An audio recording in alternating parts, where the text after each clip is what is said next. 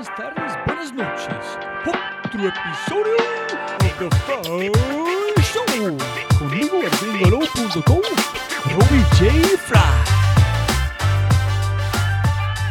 La clave del emprendimiento es la curiosidad, es ser muy curioso y entender el porqué de las cosas, el why. Yo siempre pienso en el why, en el, en el propósito superior, en el higher purpose. Eh, y para mí siempre el servicio ha sido como un elemento muy presente, ha sido un- una virtud muy presente. Cuando usted sale de la zona de comodidad y entra en la zona de aventura, aparecen los ayudantes. Eso se llama sin- synchronicity. Siempre había una búsqueda de cosas que pudieran ayudarnos para ser mejor, para sentirnos eh, que estábamos, digamos, desarrollando nuestra espiritualidad, eh, porque sentimos que era necesario tener unos espacios con nosotros mismos. Y esa fue una respuesta de la vida, porque cuando uno le pide a la vida con claridad, la vida le da. Nuestra siempre ha sido crear procesos sistémicos. Eh, el cuerpo es un, es un proceso sistémico, pero la mente está dividida por las creencias limitantes y, y entonces por eso la mente no es sistémica, pero a través de la meditación y la vida espiritual y el mejoramiento continuo, la idea es que la mente también se convierta en sistémica. ¿Se da cuenta? y que la empresa también se convierta en sistémica para que haya inclusión. Eh, yo creo que uno crea la realidad primero en su mente.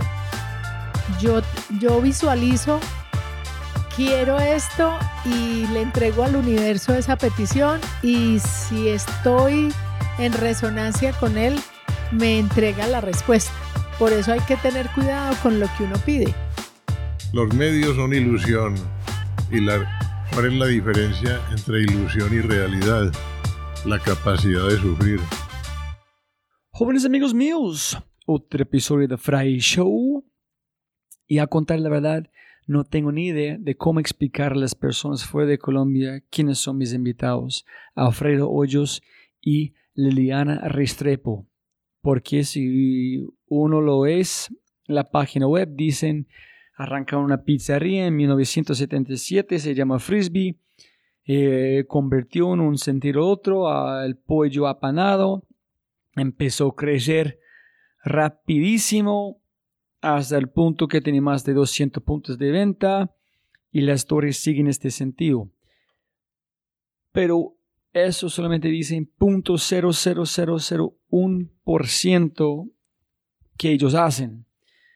Porque uno se puede tomar la conversación que yo tenía con Alfredo y Liliana o ubicarles ellos en Silicon Valley y la conversación suena exactamente igual si fuera grabado allá. Es porque casi no hablamos en esta conversación nada de su negocio. Hablamos de meditación, espiritualidad, eh, conocimiento, filosofía y un montón de otros temas muy importantes.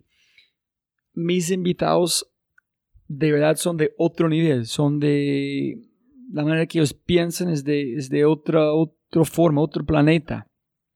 La manera que ellos manejan su, su negocio, su fundación, sus escuelas, las miles de cosas que ellos hacen afuera del de, de, negocio, su familia, su visión del mundo. No, todo es, es muy radical, profundo, especial. Y yo pensé, la única forma para dar justicia a ellos y esta conversación es sacar tres partes de su libro que se llama Una historia de amor llamada Frisbee y leerlos para ustedes tienen un poquito de sentido. Parte 1. Entre tanto, una noticia inesperada estaba a punto de sacudir los espíritus de Alfredo y Liliana. Ambos eran estudiantes devotos de la ley sincronicidad de Carl Jung y estaban alertas, presintiendo que algo luminoso iba a sucederles próximamente. La pareja estaba lista para abandonar la zona de comodidad, el pasado, lo conocido, lo seguro, y penetrar una vez más a la zona de aventura, lo porvenir, lo incierto, lo aún no creado. Cada vez que tienen oportunidad, Alfredo y Liliana exaltan las ventajas que el componente filosófico suele verter sobre las empresas. Usted puede montar un negocio, exitoso o no, sin claridad filosófico, pero ese negocio no conocerá el largo plazo, morirá a causa de anemia espiritual. A ambos nos preocupa mucho ver que las universidades de Colombia enseñan el emprendimiento como un simple plan de negocios. Y la pregunta es, ¿dónde está la base humanista que predique que uno está aquí con un propósito? Los valores de Frisbee están arraigados en las personas, grabados en el espíritu de cada quien, a través de unas vivencias culturales muy sinceras. Y algo más, cuando los valores de una compañía son tan claros porque han sido ejemplificados por los fundadores, puede que haya sobresaltos, pero nunca rupturas ni fracaso, porque usted le está compartiendo una historia de vida. No sé cómo conseguirlo, yo recibí como regalito hace un rato, entonces si tiene la, la opción conseguir este libro, otra vez se llama Una historia de amor llamada Frisbee. Es brutal, la historia del padre de Alfredo, la, la vida de, de Liliana, muy especial. Y hablando sobre libros, mencionamos más de 20 en este podcast. Y si quiere revisarlos, eh, váyase a la página thefryshow.com forward slash frisbee ya yo, como siempre, puse las notas y todos los links para llevarte a Amazon para tú se puede investigar, comprar, etcétera, los libros. Por favor, castígame con una reseña en iTunes si tienes un segundo. Eh, sígueme en Twitter, LinkedIn y Instagram. Y mil, mil gracias a toda la gente escuchando que eh, están compartiendo historias de los podcasts en las historias de Instagram. Gracias a toda la gente que envía un mensaje por un calcomanía de Fry Show, por sus mensajes. No tienen ni idea de la felicidad que están generando para mí cuando ve el impacto que tienen mis invitados con ustedes. Entonces, un abrazo gigante a toda la gente escuchando. Gracias, gracias, gracias. Y con ese dicho, jóvenes amigos míos, eh, te presento episodio 103 el umbral entre la realidad y la ilusión con los cofundadores de Frisbee, el gran Alfredo Hoyos y la brillante Liliana Restrepo. Listo. Aló, aló, aló, aló. Ahí no está sonando, sí. Perfecto. Sí suena. Sí, ya tengo aquí, estamos. Sí, sí, sí suena. Perfecto, perfecto. Listo, siempre arranco la misma forma, siempre puede ganar más plata, no más tiempo. Entonces, muchísimas gracias por su tiempo de hoy, a ustedes dos. Y para arrancar, eh, aprendí una palabra otro día, se llama tsundoku. Es una palabra japonés que es una combinación de dos palabras. Uno piensa que es tsukenoku y dokoshu, que es colección y libros y leer.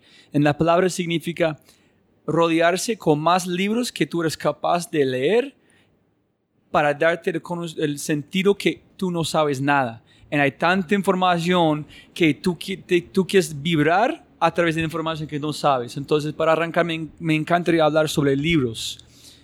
Ustedes dos son fanáticos de libros y en todo lo que yo he leído sobre ustedes, yo nunca encontré qué fue la chispa. Yo no vi si su padre Alfredo o su abuelo Emilio han leído? ¿O dónde encontraste ese amor por el libro? Eh, mi, mi madre le gustaban mucho los clásicos europeos. Stefan Zweig, Balzac, Alejandro Dumas, Flaubert. Entonces, esos eran los libros que habían en mi casa. Y había una enciclopedia en esa época, cuando yo era niño, que se llamaba El Tesoro de la Juventud. Y esa enciclopedia tenía una sección que se llamaba El libro de los por qué, que era para responder las preguntas de los niños. Entonces, eso era lo que yo leía de niño. ¿Y por qué su mamá gustó esos libros? ¿Cómo ella empezó a, tener amor por los libros? Pues porque, porque en la familia de ella eh, había buenos lectores. Eh, el, el, papá de ella, que se llamaba Víctor Masuera, era un hombre que le gustaba viajar por el mundo. Entonces, era un hombre culto, ¿no? Qué suerte. ¿En Sí. su papá Alfredo, él le gustó leer también? No, no, él era muy, muy, muy aventurero, un gran emprendedor, con ideas, un visionario comercial e industrial. Y él, fue el, él fue el pionero de la, de la industria avícola en Colombia. No, y mucho más. Yo tengo muchas preguntas sobre, sobre su padre Alfredo, que pienso que tú eres el único que eres capaz de contestar. ¿Qué es tu opinión sobre el poder de los libros? Porque la manera que yo, ¿cómo, cómo explico? Cuando yo escuché sobre ustedes dos, Don Alfredo y Don Liliana, siempre hablan como calidad de cultura, de cómo manejar el negocio, pero para mí siempre fue una empresa de, de pollo. Ok, chévere. Sí, sí. Pero cuando yo vi vos en una conferencia, la primera cosa que tú hiciste fue hablar de Homo Deus Sí. a un grupo de niños. Y dice, wow, este man, no sé por qué él piensa que primero esos niños leen, segundo es capaz de entender Homo Deus, en tres las impli- implicaciones que significa este libro. Entonces yo enamo- enamoré con su pensamiento en ese momento, pero que su padre no leó, pero conquistó el mundo en el Ok. sentido de negocios. Viajó, viajó por todo el mundo. Ah, ok. Eh, en, en 1948 compró una colección de discos de 78 revoluciones para aprender inglés en discos. Entonces se fue para el Japón a comprar mercancía para un almacén que él tenía en Pereira, que se llamaba el Almacén Real. Entonces, en el Japón, cuando compró la juguetería para el almacén, el dueño de la juguetería tenía una, finca de, pollos mo- moderna. Y en Colombia no existía la avicultura moderna. Entonces mi padre vio una gran oportunidad y, y se trajo las primeras incubadoras que hubo en Colombia y trajo un japonés, se trajo un japonés para que le enseñara. pero tenemos que tomar unos pasos ah, detrás de este, porque su papá dijo, yo no quiero ser ingeniero. Montó una buceta de como Yarumal, pienso. De Medellín a Yarumal. Sí, y dijo, voy a Perero, un lugar para arrancar mi propio negocio sin nada, como centavos. Él terminó el primer año de ingeniería en Medellín y cuando iba en el bus para Yarumal en vacaciones, un ingeniero se sentó al lado de él y él le preguntó, eh, ¿qué tal es la carrera de ingeniería? Y el señor le dijo, si no fuera por un almacencito que tengo, estaría aguantando hambre. Entonces in- inmediatamente tomó la decisión de no seguir la carrera y cuando llegó donde el padre a Yarumal, el padre le dijo, si no estudia se va de la casa, porque yo no le voy a, yo no lo voy a sostener si usted no estudia. Entonces se vino para Pereira a trabajar de empleado en un almacén de telas y ahí empezó su historia comercial. ¿Cómo? Listo, en este momento en Colombia y en los Estados Unidos, con tanta información, la gente tiene, o los niños que yo he visto, en toda la vida adultos, muchos problemas en identificar si estoy bien donde estoy, en qué dirección me voy, tomo esta decisión o qué hago con mi vida, etc. En tú estás hablando hace mucho tiempo en Colombia, donde todo el mundo está pensando, no, un trabajo fijo, bien, plata, como no arriesgarse. ¿Cómo fue? ¿Tú, ¿Qué piensas que tu padre tenía en su ADN capaz de tomar una decisión tan radical? Decir, yo no. A él le gustaba la zona de aventura. A él no le gustaba la zona de comodidad. Entonces, eh, él, hizo conmigo lo mismo. Cuando yo tenía 15 años, me envió a estudiar en una academia militar en Gainesville, Georgia, que se llama Riverside Military Academy. Entonces, él hizo, él hizo conmigo lo mismo que, mi que el padre de él hizo con él. Me sacó de la zona de comodidad y me envió a otro país, a un país extraño, a una academia militar, eh, donde fue muy difícil la situación porque eso me obligó a, a cambiar mi visión del mundo y, y a una gran disciplina, ¿no? También que como está leyendo sobre su padre, algo que me encanta, dijo sí o no. Él nunca fue miti miti con sus decisiones. Si él quiere hacer algo, fue ese. Claro. Si otro fue no. ¿Tú hablaste con él sobre este? ¿Cómo fue su mo- Él, él, él era una persona muy asertiva. Él era, él era sí o no. Si, si me conviene, sí, y si no me conviene, no.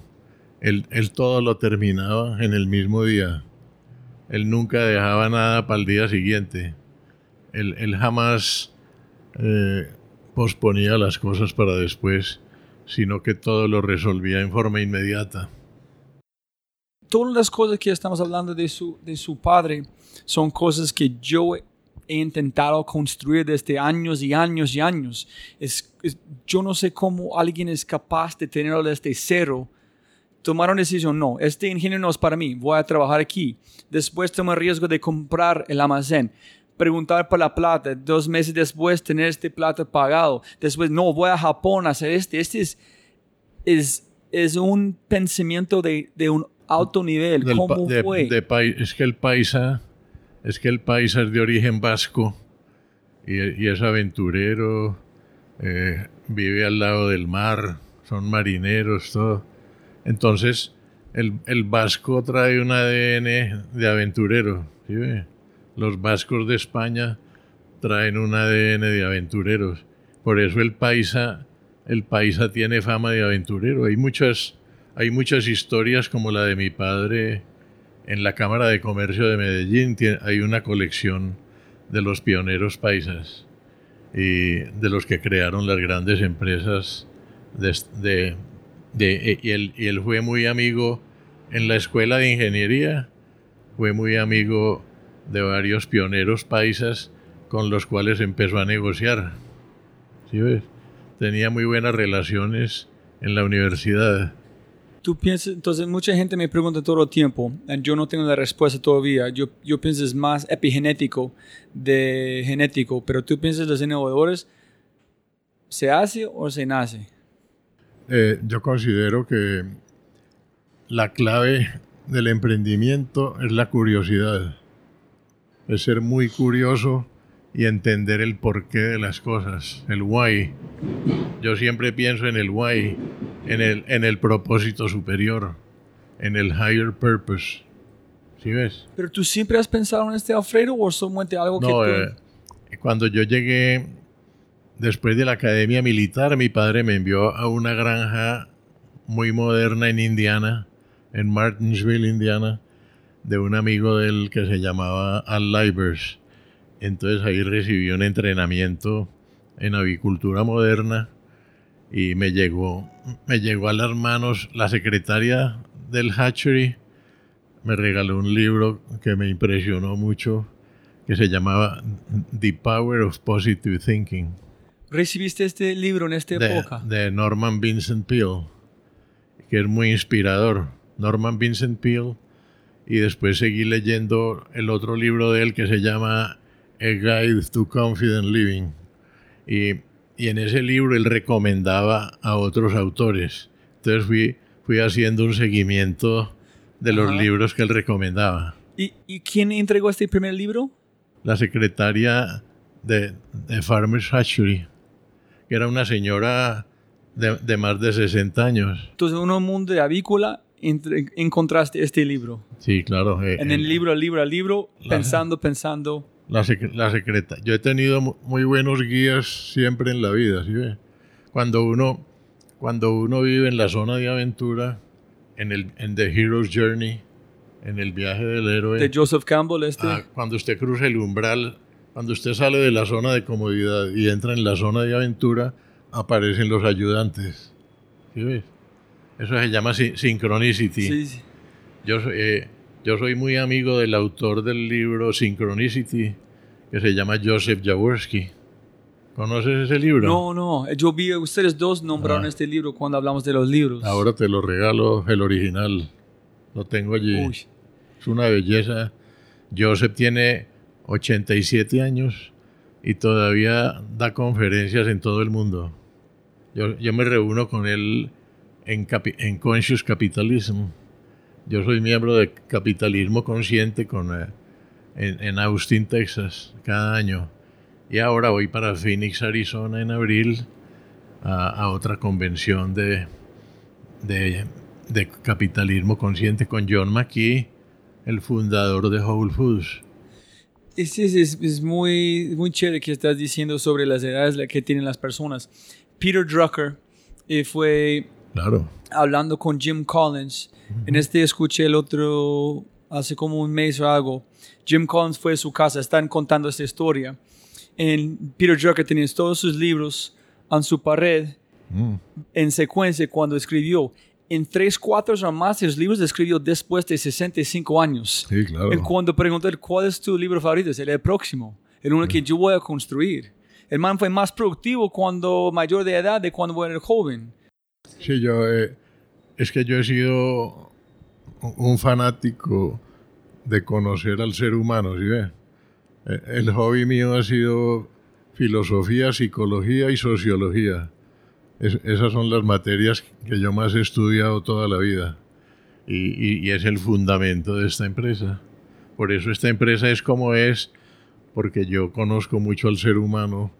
Me gusta mucho el autoconocimiento, el know thy- thyself de Sócrates, ¿no? Entonces, entonces, a- por eso es que esta empresa nació con un propósito superior, eh, a higher purpose. Antes de arrancar con este punto, Alfredo, Liliana, tú, su madre se llama Fabiola. ¿Ustedes casaron en qué? ¿21 de diciembre? Ok. 17 y 27. En este, tú tuviste que pelear para la- con sus padres para... Sí, sí. Nos conocimos cuando tenía 17 y me casé cuando tenía 20, ¿o qué? 21. 21. Sí, Ah, sí, 20. tres años después. Ajá, Y su madre se llama Fabiola, ¿no? así es. Y en 76 es cuando fue la pizzería.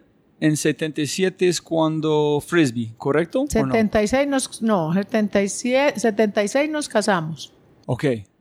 Y de- el 17 de junio del 77 nos abrimos el La abrimos- pizzería. abrimos Ok. la pizzería. Cuéntenme, cuando la gente habla de ustedes dos, ustedes tienen cosas en común, muchas cosas en común, pero tú, que yo entiendo, van mucho más de la parte de, de cultura. No sé, es más de la, no sé, introspección como contra la afuera, como tratar pasar estos virus a todo el mundo. ¿Dónde encontraste este, que es su energía, que la gente- siempre la gente habla de su energía, cómo está Fabiola, cómo fue su juventud para conectar los puntos antes de ustedes conocieron?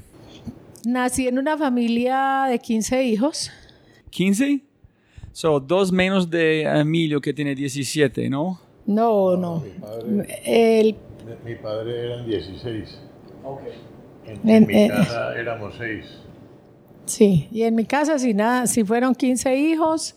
Realmente eh, crecimos pues 12 y para mí el haber vivido en esa comunidad, porque éramos como una tribu, eh, y vivíamos con mi abuelita, con las eh, niñas que le ayudaban a mi mamá, eh, entonces era una comunidad muy grande, pues vivir en, esa, en ese espacio fue muy habilitante para mí en, en aprender cosas, de relacionarme, eh, de comunicarme, de, del trabajo colaborativo, de respetar como la esencia de cada uno. ¿Y dónde en la secuencia? Yo era, yo fui la, la treceava. Ok. Entonces tuve también muchos hermanos eh, y eso hizo que la orient por eso yo admiro tanto a mi madre porque fue una persona que nos permitió ser a cada uno como éramos. No pretendió nunca como eh, influir para que siguiéramos una línea como desde sus intereses, no. Ella siempre nos cuidó mucho en esencia de lo que era cada uno y sí nos enseñó unos principios muy claros del respeto, del amor. Pues es complicado para una familia tan grande manteneros como una empresa, ¿no? Así es. La familia es un negocio. Así La es. gente no le gusta hablar como este, pero manejar como un negocio, ¿no? Tiene que mantener intereses diferentes, emociones. Cualquier persona tiene su trabajo, job to be done diferente en su vida. Sí, entonces, y fue pues muy rica la vida, digamos, en la parte afectiva, porque compartimos muchísimo en familia con mis abuelitos, las tías. Éramos una familia extendida muy grande y nos frecuentábamos mucho. Y ese no es algo, es, yo quiero saber cómo no, no, no, voy a ser vivo, pero como 30 años, a ver qué fortalezas, qué cosas tenía la gente que tiene familias de 15, 12 personas que nosotros no tenemos más porque estas familias no existen, que la diferencia todavía es posible llevar estas cosas con una familia más pequeña o es algo que es necesario tener más de 5 o 6 años, mejor 5 hijos, no sé. ¿Y cuando empezaste a encontrar todas las cosas que tú haces ahorita? ¿Cuándo empezaste como algo como Alfredo, de este libro, de este libro, de este viaje a los Estados Unidos? ¿Cuándo empezaste a encontrar su, su forma de ser? Si es... Yo siento que yo eh, desde, desde siempre supe que quería. Porque, ¿En serio? Sí. Porque como interactué desde, desde tan chiquita con muchas personas en mi casa siempre, ¿cierto? Había, había mucha gente eh, con las que había que negociar, conversar, ah, eh, y yo siento que yo tengo ese don de tener la capacidad de relacionarme y de, de, tener una inteligencia emocional, una inteligencia afectiva eh, y para mí siempre el servicio ha sido como un elemento muy presente, ha sido una virtud muy presente. Eh, desde muy chiquita le ayudaba a mi mamá, eh, así tenía la capacidad, por ejemplo, repartir un almuerzo para 20 personas. Desde los 14 años yo fui capaz de hacer eso, por ejemplo de poder tener las medidas, de dejarle a todo el pues eso puede sonar muy simple. No, no, para nada, porque simple es el poder. Siempre vamos muy lejos para encontrar el simple. Desde allá es el acto de servir. Para mí, innovación es servir. Si tú eres capaz de hacer algo para alguien más, en primero tiene que ser bueno con uno mismo. Claro que sí. Pero la gente no sabe cómo hacer este. Es complicado. Ok. Entonces, eh, esa, esas posibilidades de, de enfrentarme con una realidad en el día a día, de compartir un espacio, de, escucharlos, de construir, eh, de poder ser cada uno, pues me parece que fue muy importante para mí y lo veo hoy, después de tantos años, que son unas habilidades fundamentales para un líder. ¿Qué es un líder? Un líder es el que se ocupa de desarrollar la gente, de inspirarlos, de escuchar, de construir con todos. Eh, pues mi estilo de liderazgo es muy participativo, eh, muy gregario, muy parecido a lo que yo viví en mi casa. Y fue, y hoy yo doy gracias a esa vivencia porque hoy me permite ejercerme desde ahí y ha sido muy ganador el resultado que yo obtengo en mis propósitos, porque le doy espacio a los otros para que vengan, conversemos, compartamos, construyamos juntos. No es eh, un liderazgo eh, autoritario ni, ni directivo, sino más colaborativo. Yo sé que tengo, cuando tomo yo las decisiones y finalmente yo asumo mi responsabilidad y me encargo de mí, de, lo que voy a hacer. A la vez me encanta construir con otros. Me es fácil construir con otros.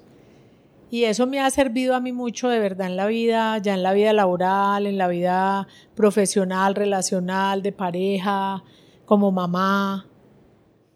Y Lidiana, durante este proceso, o identificaste muy temprano, eso es que me gusta, ¿correcto? Cómo empezaste a pulir esta felicidad o estas acciones que, que gustó y cuándo fue la parte que tú fueras muy consciente que, wow, todo lo que yo he hecho como joven, esta cosa, yo puedo aplicar en una empresa, yo puedo dedicar mi vida a hacer este. ¿Fue una cosa muy gradual o fue algo de un día? No, eso es que yo quiero hacer. Es muy especial porque en mi casa, por ejemplo, también estaba la, la el Tesoro de la Juventud, en la colección, la enciclopedia del Tesoro de la Juventud, que fue la misma que tuvo Alfredo en su casa, y para mí esa enciclopedia se me volvió una fuente de información permanente. O sea, yo, a mí me gustaba leer, me gustaba investigar, y ahí me inspiré, pues, digamos, en, en poder conocer el mundo a través de los libros. Eh, fui la primera mujer de mi casa que hizo una carrera porque pues mis hermanos los mayores trabajaron también para poder sostener la familia porque éramos muchos y pues yo pude trabajar en el día y estudiar de noche. Entonces, eh, pues ah, yo me gradué de 17 años y yo sabía que yo quería hacer mi carrera. ¿Y, por qué? ¿Por qué quería estudiar? ¿Fue su curiosidad, que hay más información que yo no tengo, no puedo obtener aquí en la casa? ¿Qué fue su propósito de estudiar? No, porque yo era capaz, era inteligente y quería seguir aprendiendo. Pero también puede ser, oh, mis hermanos están trabajando, yo puedo trabajar en ser inteligente también. Sí, no sé por la fortaleza, yo voy a ser la primera en hacerlo. No, pues porque yo, yo visualizaba que yo podía eh, ir hacia otro lugar, podía construir cosas. Entonces imaginaste uno mismo allá en el futuro que es capaz si yo hago este. Sí, que si yo, si yo me encargaba de mi formación, también iba a ser una persona que iba a poder eh, trabajar en un lugar mejor, eh, podía tener acceso a más conocimiento, a otras personas. Y fue pues en ese momento, digamos, cuando yo estoy terminando mi bachillerato, que me conocí con Alfredo. ¿Dónde? En, en Cocorico, porque él fue socio de Cocorico. ¿Cuántos años tenía don Alfredo en este momento? 27. 27. 27. ¿Qué viste en estos tres años antes de casar a Liliana, en qué viste en el Alfredo? Porque ustedes son, en todos mis invitados, bichos muy raros. En, no cualquier persona puede ser con otro bicho raro. Tiene que ser algo como interesante también. Porque esas personas mueven una energía, vibran diferente. ¿Qué viste en Liliana que es? Porque ustedes son muy diferentes, pero como un complemento. Porque ella es muy extrovertida y yo soy muy introvertido. Entonces somos, muy distintos, ¿sí?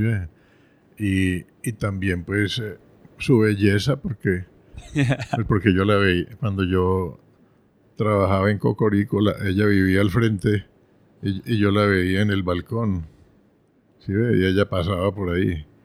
Entonces por eso me interesé en conocerla y, y empezar una relación, ¿no? ¿Y vos con...? No, yo también, yo estaba estudiando para un examen de francés, yo me acuerdo.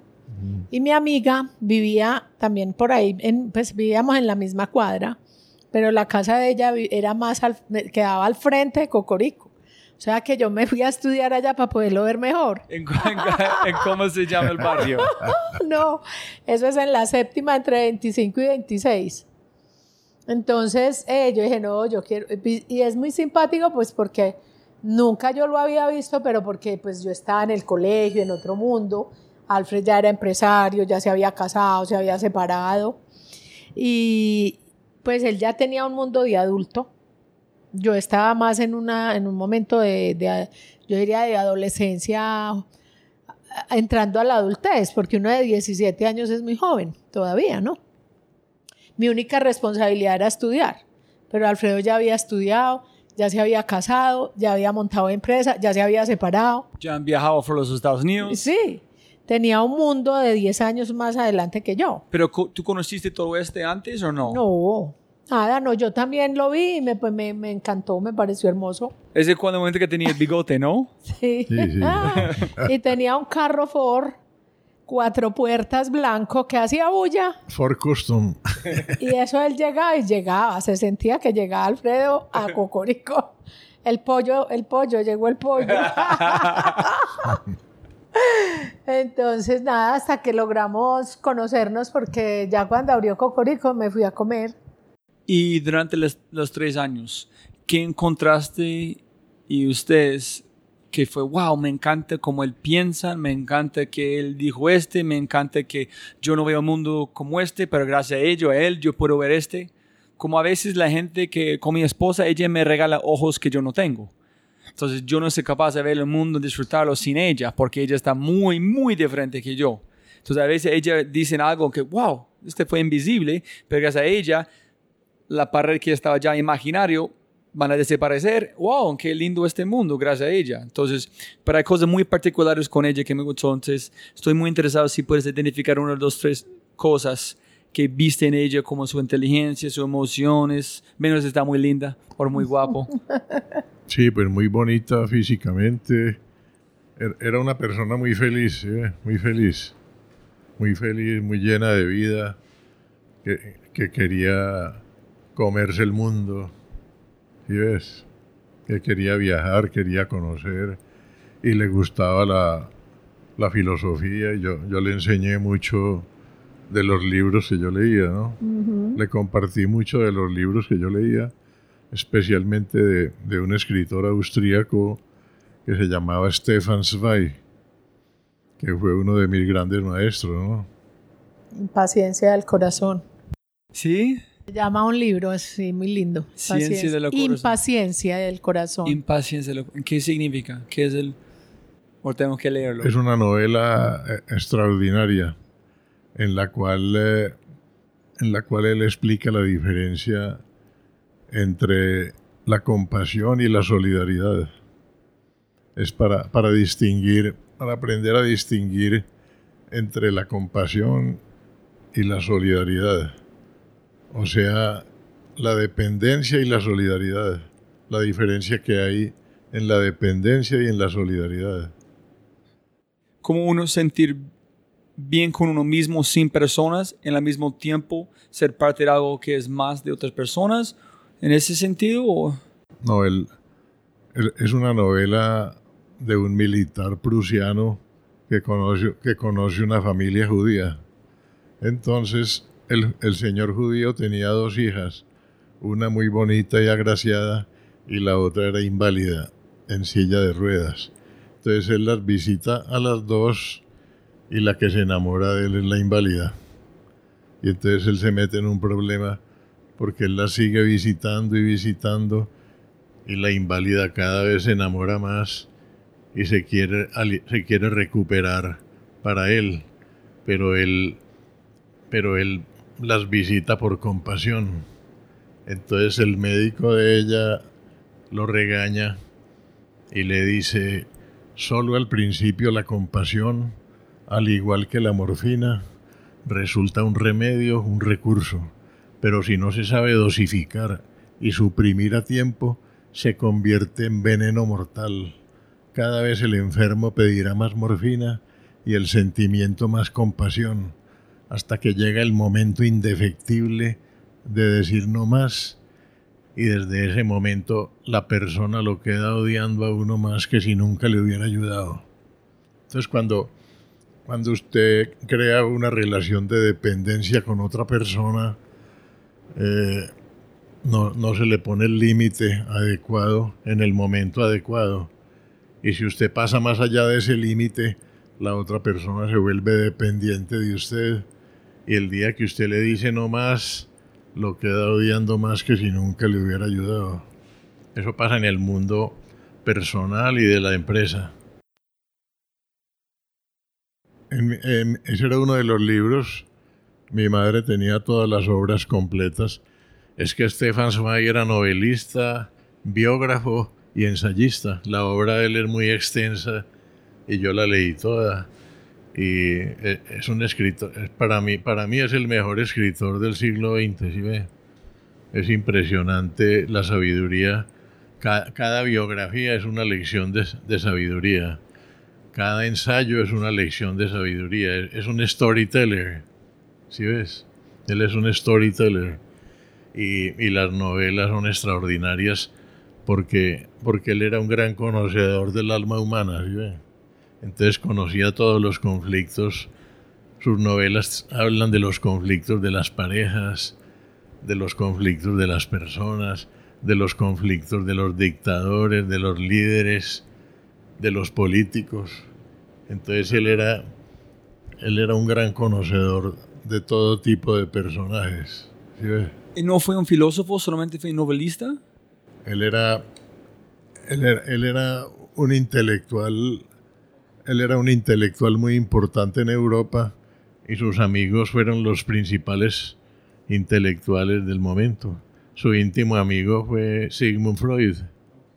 ¿Sí ves? Él, se- él era judío y, y Freud y él se escaparon juntos a Inglaterra porque Hitler los iba, les iba a echar mano.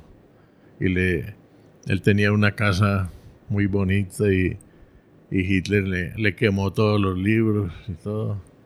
Entonces se tuvo que escapar para Inglaterra. Y, y después, y después se exilió en Brasil. Entonces, eh, Él tiene un libro hermosísimo que se llama El mundo de ayer, donde él cuenta su propia vida, cómo se fue gestando en Viena la Primera Guerra Mundial, cómo se fue gestando la Segunda Guerra Mundial, cómo, cómo fue surgiendo Hitler y, y todos los personajes involucrados. ¿sí? Entonces, es un relator impresionante. Él cuenta toda la historia de su vida desde niño hasta que murió.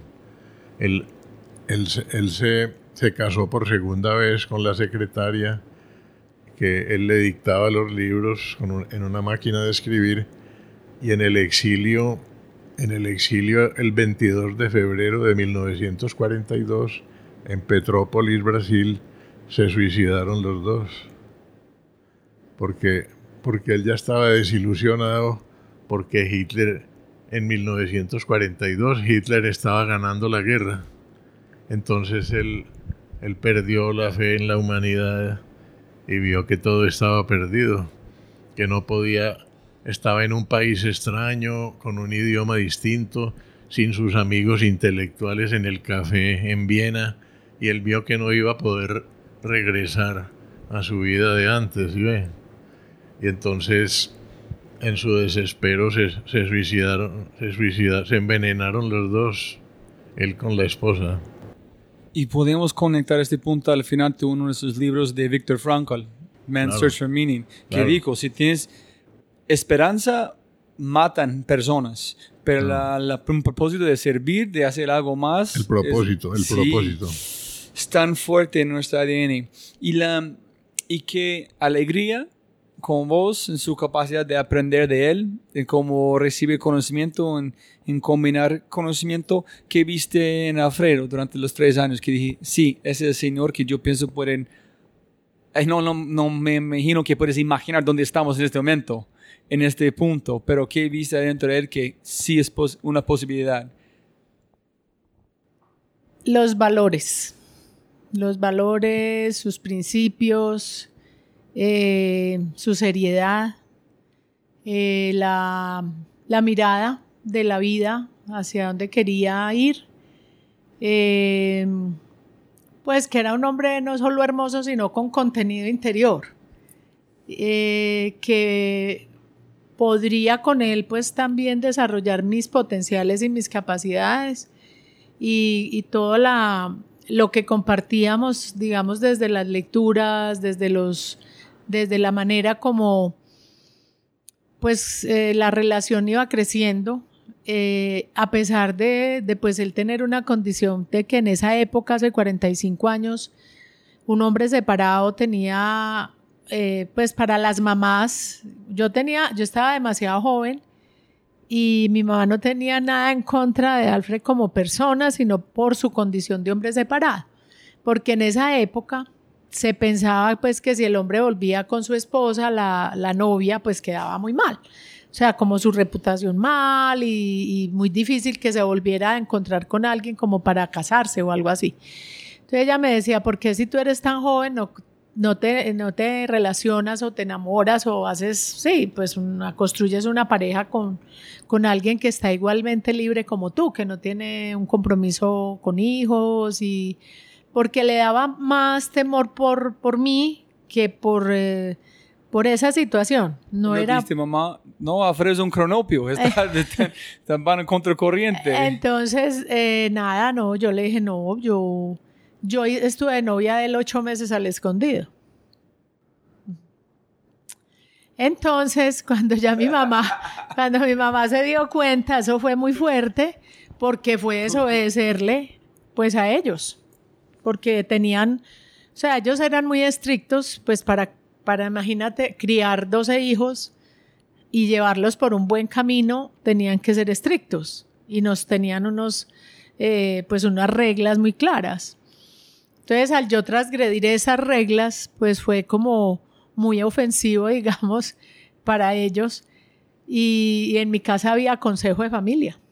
Cuando había una situación así grave que se salía como de lo normal, reunían a toda la familia, los hijos y ellos dos, y pues ahí nos sentaban a conversar que, del, sobre la situación de lo que estaba ocurriendo.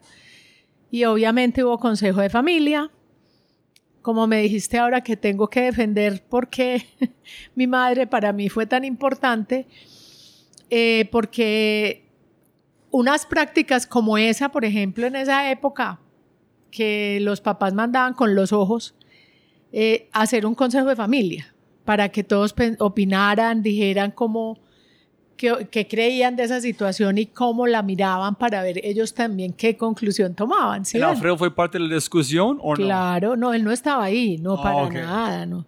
Sino que se habló del tema y ya yo les dije, mire, yo voy a seguir con él porque yo lo, yo lo amo y yo quiero estar con él.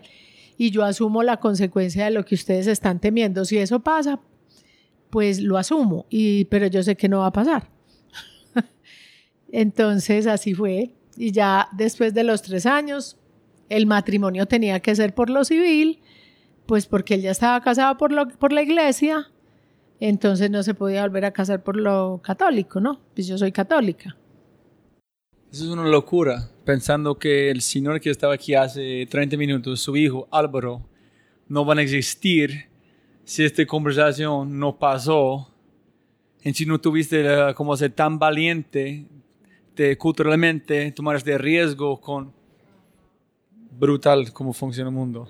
casi la probabilidad, la probabilidad que todos estamos aquí en este momento es matemáticamente, no sé, yo quiero saber cómo qué punto decimal vamos a llegar hasta encontrar cómo estamos aquí. Entonces, eh, ya cuando ellos ya supieron y ya yo seguí mi relación con Alfred normal y duramos tres años de novios. Eh, y pues yo estudié la carrera, pues claro, estábamos de novios y estudié mi carrera estando de novios. Eh, y ya cuando nos casamos, eh, pues ya abrimos la empresa. Fue como a los seis meses de habernos casado. Y yo terminé mi carrera eh, trabajando en la empresa, o sea, haciendo la empresa, estudiando de noche y pudiendo pues finalizar también ese sueño, porque yo hubiera podido dejar de estudiar, porque ya tenía la empresa a la vez no, yo ese era mi sueño y ese era mi propósito y hasta terminar la carrera no, pues fue hasta el final. Y la empresa, bueno, la fuimos construyendo. Yo también trabajé, eh, Alfredo como era socio de Cocorico, él inicialmente pues trabajaba en Cocorico y yo trabajaba en Carvajal. Mientras estudiaba en la noche, pues yo trabajaba en el día. Y a los tres años fue que nos casamos y ya a los seis meses fue que abrimos la empresa. Entonces yo ya me retiré de Carvajal, Alfredo ya estaba, ya había vendido su parte en Cocorico, entonces estaba jubilado a los 27 años. Es chistoso imaginar el jubilado, ¿no? Sí. Jubilado para mí es la palabra, una de las peores invenciones de, un idioma. Es que si tú amas que haces, ¿por qué quieres parar haciéndolo? Es que estupidez de, parar haciendo que amas. Así es. Listo. Y hay una diferencia entre ser estricto en disciplina. ¿Tu familia fue muy disciplinada o estricto? Las dos. Porque disciplina para mí es su padre cinco de Alfredo. Alfredo, Alfredo. 5 de la mañana estudiando inglés todos los días. Esa es disciplina pura. Este, pero estricto es no puedes hacer este, no puedes hacer este. ¿Hay una diferencia o es, es sí, pero, pero en mi, yo creo que fue de los dos. O sea, hubo disciplina y de que uno lo que empezaba lo terminaba como directriz, digamos, de, acompañamiento en esa formación como, como hijo. Y estrictos también en, exigir que las reglas que ellos tenían de convivencia familiar se cumplieran. mucha claridad. ¿Cuál de ustedes dos es su percepción de la universidad o cómo están enseñando los, los niños o los jóvenes en este momento? La gente me pregunta mucho, ¿qué es tu opinión si voy a devolver en tiempo, si voy a ir a la universidad? Para mí es sin duda no. Yo conocí a mi esposa gracias a la secuencia pero quitando física matemáticas fuera este, no, porque yo estudio arquitectura, pero yo no soy arquitecto, nunca fui arquitecto. Si yo puedo devolver, voy a buscar un Giancarlo Massante, otro arquitecto, golpear en la, en la puerta y decir, aquí es la plata que voy a gastar en la universidad, enséñame. Dame seis meses a ver si yo me gusta este o no. En el mismo tiempo estudiar filosofía, otras cosas que yo puedo aprender con otras personas. Pero la universidad, como yo conozco, para mí no veo valor porque ellos enseñan conocimiento, pero no cómo vivir. No enseñan cómo navegar el mundo de estrés, de, de amor, de amistades, de liderazgo. Solamente aquí es información, pero cómo aplicarlo, suerte. So, ¿Cuál es tu opinión? Si ustedes son 17 o 20 en este momento, ¿vas a pasar por la universidad o van a arrancar en otra forma? Yo, yo nunca fui a la universidad, ¿sí? Yo terminé high school en, en Indiana. El último año de high school lo terminé en Indiana. Y cuando terminé de trabajar en la, en la empresa de avícola, eh, me vine para Pereira y fundé mi primera empresa que se llamaba Pimpollo, que era una, una procesadora de pollo con, gran, con una granja avícola. Entonces ahí empecé yo y, me conseguí dos representaciones en Estados Unidos, una de equipos avícolas que se llama Big Dutchman y un laboratorio veterinario que se llamaba Salisbury. Entonces yo empecé a, a, eh, a importar la mercancía con un, con un crédito de la AID la, la ID de Washington tenía unos créditos para emprendedores eh, con un interés del 1% anual. Eran unos créditos muy baratos y con eso comencé yo los negocios y comencé a vender por todo el país los productos que importaba y al mismo tiempo fui construyendo la empresa avícola. Pero ¿por qué, Alfredo, decidiste no seguir la universidad? En, un momento dijiste, listo, filosofía, sociología, yo puedo hacer esto de mí mismo, no necesito un profesor enseñarme, yo puedo aprender, pero negocios con mi padre, yo quiero hacer algo, no puedo estar estancado. Porque yo he sido muy buen lector, ¿sí ven? Yo, yo en, en, ciencias avícolas me, me leía todos los libros que los pedía a las universidades de Estados Unidos. Todos los libros de, avicultura yo los leía y hice un curso de patología aviar en Charles City, Iowa. Entonces aprendí las enfermedades de las aves y, yo solo estudio lo que me gusta. ¿sí? A mí las universidades no me gustan porque me tengo que aprender de memoria eh, materias que no me interesan. ¿sí ves? Entonces se pierde mucho tiempo. A, mí me gusta aprovechar el talento que tengo para fortalecerlo cada vez. A mí me gusta fortalecer mis talentos y, y mis debilidades las lleno con otras personas en la empresa. ve? Entonces yo como emprendedor siempre tuve un financiero al lado. Yo hacía todo lo de mercadeo, toda la parte técnica, control de calidad que era lo que yo sabía hacer, pero siempre hice una cosa muy importante, que fue tener un financiero al lado, ayudándome a manejar las finanzas antes de conocer, con las empresas que fundé antes de conocer a Liliana. Entonces, esa fue una buena decisión porque, porque si uno se pone a hacer todo, pues se mete en un problema porque porque uno necesita tener un financiero que, que, maneje la parte administrativa. Porque si usted sale a vender, a mercadear, a, la parte técnica, entonces no hace lo suficiente en el manejo del dinero. Es, es, casi imposible para mí tratar de imaginar en este época a alguien como vos estudiando filosofía, haciendo que, que has hecho. yo no, todavía no no entiendo cómo alguien es capaz de tomar decisiones radical en el sentido de la palabra radical, que es ir a la raíz de algo.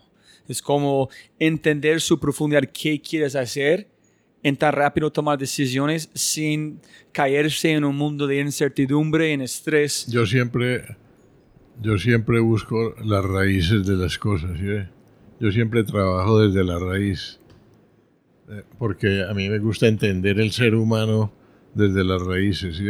Por, eso, por eso he estudiado, porque los profesores que yo tuve fueron profesores personalizados. Como Frank Cardell vivió en nuestra casa 20 años. Era, él era una autoridad mundial en psicología. ¿Cómo encontraste él? ¿Cómo eh, convenciste a él llegar a su casa en ayudarle con todo? El primero que, el primer, cuando, cuando fundamos a Frisbee conocimos a un señor de Estados Unidos que se llama Gilbert Brenson. Él trajo a Colombia el análisis transaccional.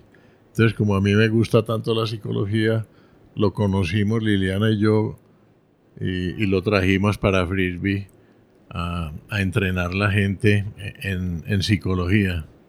Entonces, siempre hemos creído que el desarrollo de una empresa y de un país está basado en subir el nivel de conciencia de las personas. Siempre, eso lo hemos hecho siempre y lo seguimos haciendo, subir el nivel de conciencia de las personas a través de la psicología y la sociología. Y yo, y yo, yo he mezclado siempre esas tres ciencias y al mismo tiempo trabajando. Entonces, cuando, cuando usted lee la parte teórica y trabaja al mismo tiempo creando empresa y enfrentando las verdaderas dificultades de la vida, al juntar esas dos cosas nace lo que es la sabiduría. La sabiduría es la combinación de, de la de la teoría con el hacer.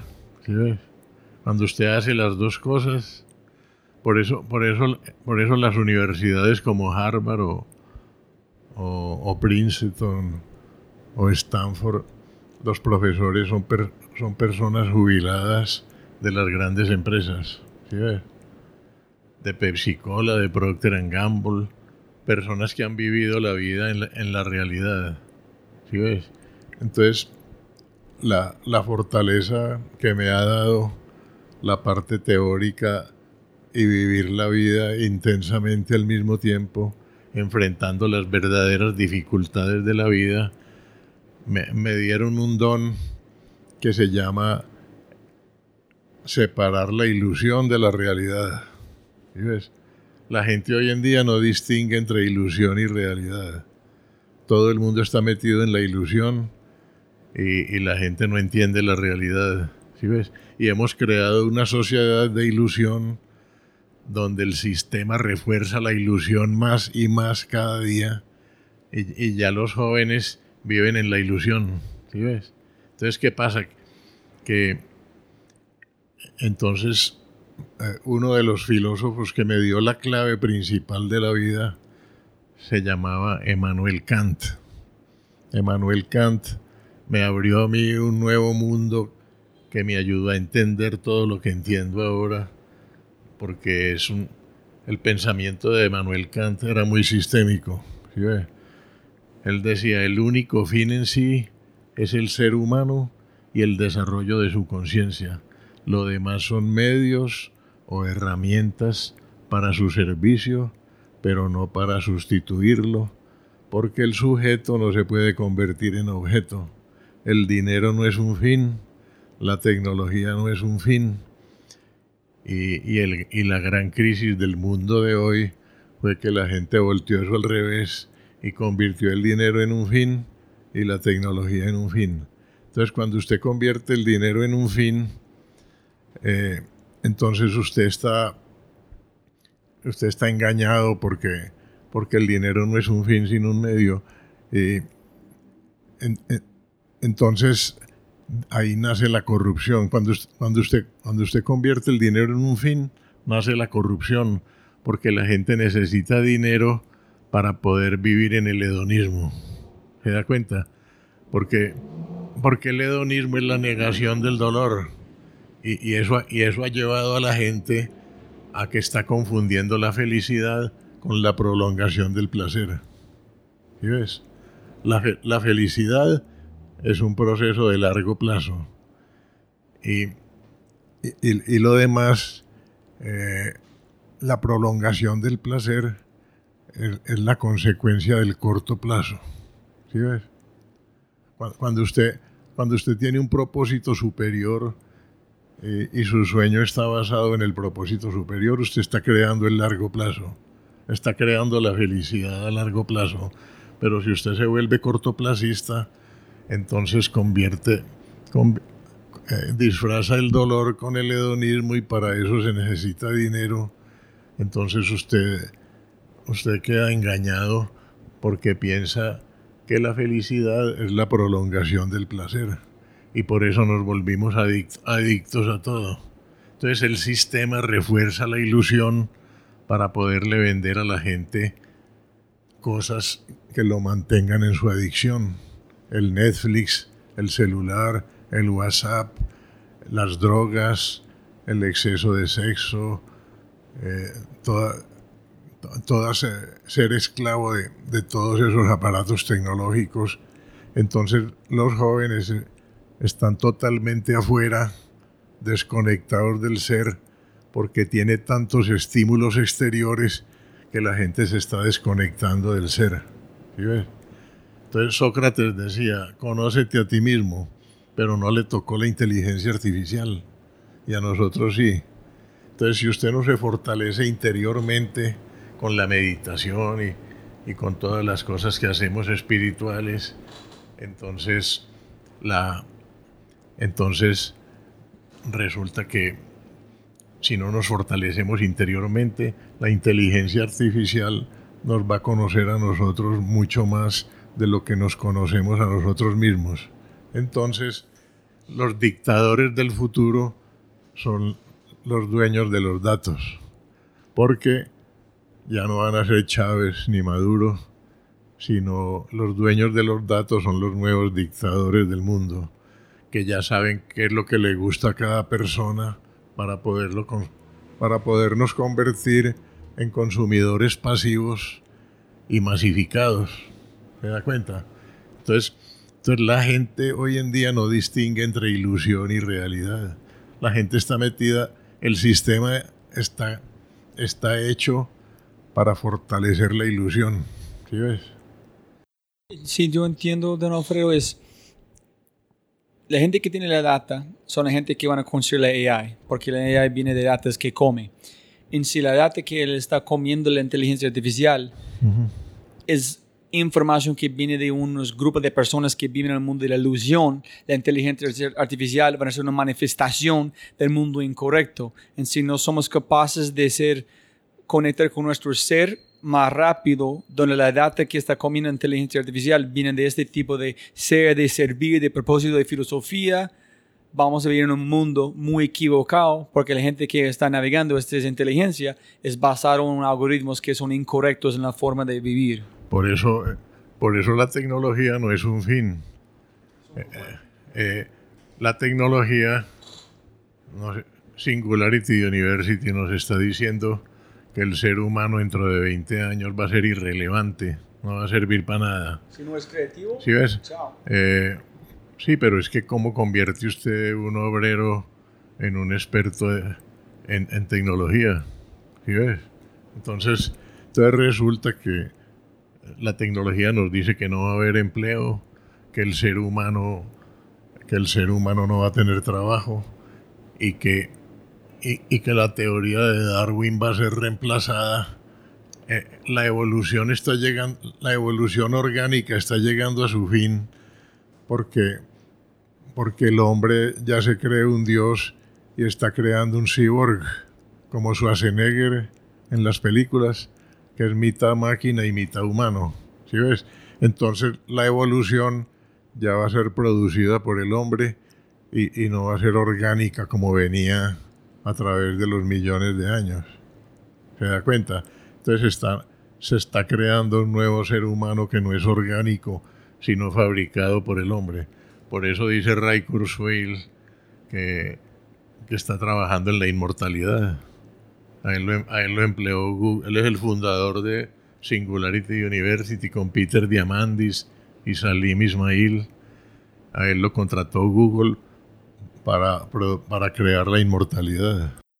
No, no ves en un mundo con optimismo, que es decir, es, yo creo que si somos capaces con ética en otra manera de que vamos a combinar con la tecnología y con biología.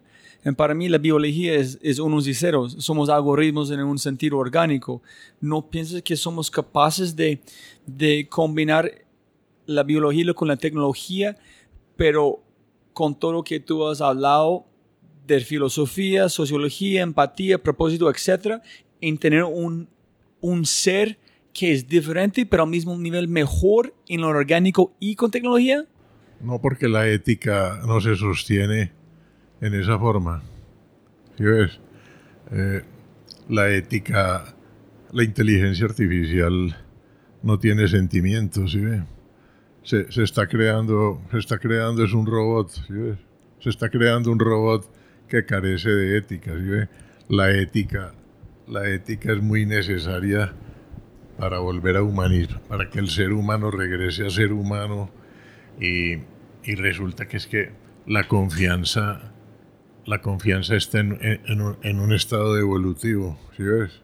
¿Usted no ha leído a Rachel Botsman? No, no, no. Ella, ella es una experta en la evolución de la confianza. Ella dice, cuando los pueblos eran pequeños, todo el mundo se conocía. Después, cuando crecieron los pueblos y se creó la institucionalidad, también se corrompió. Y ahora la tercera etapa se llama blockchain.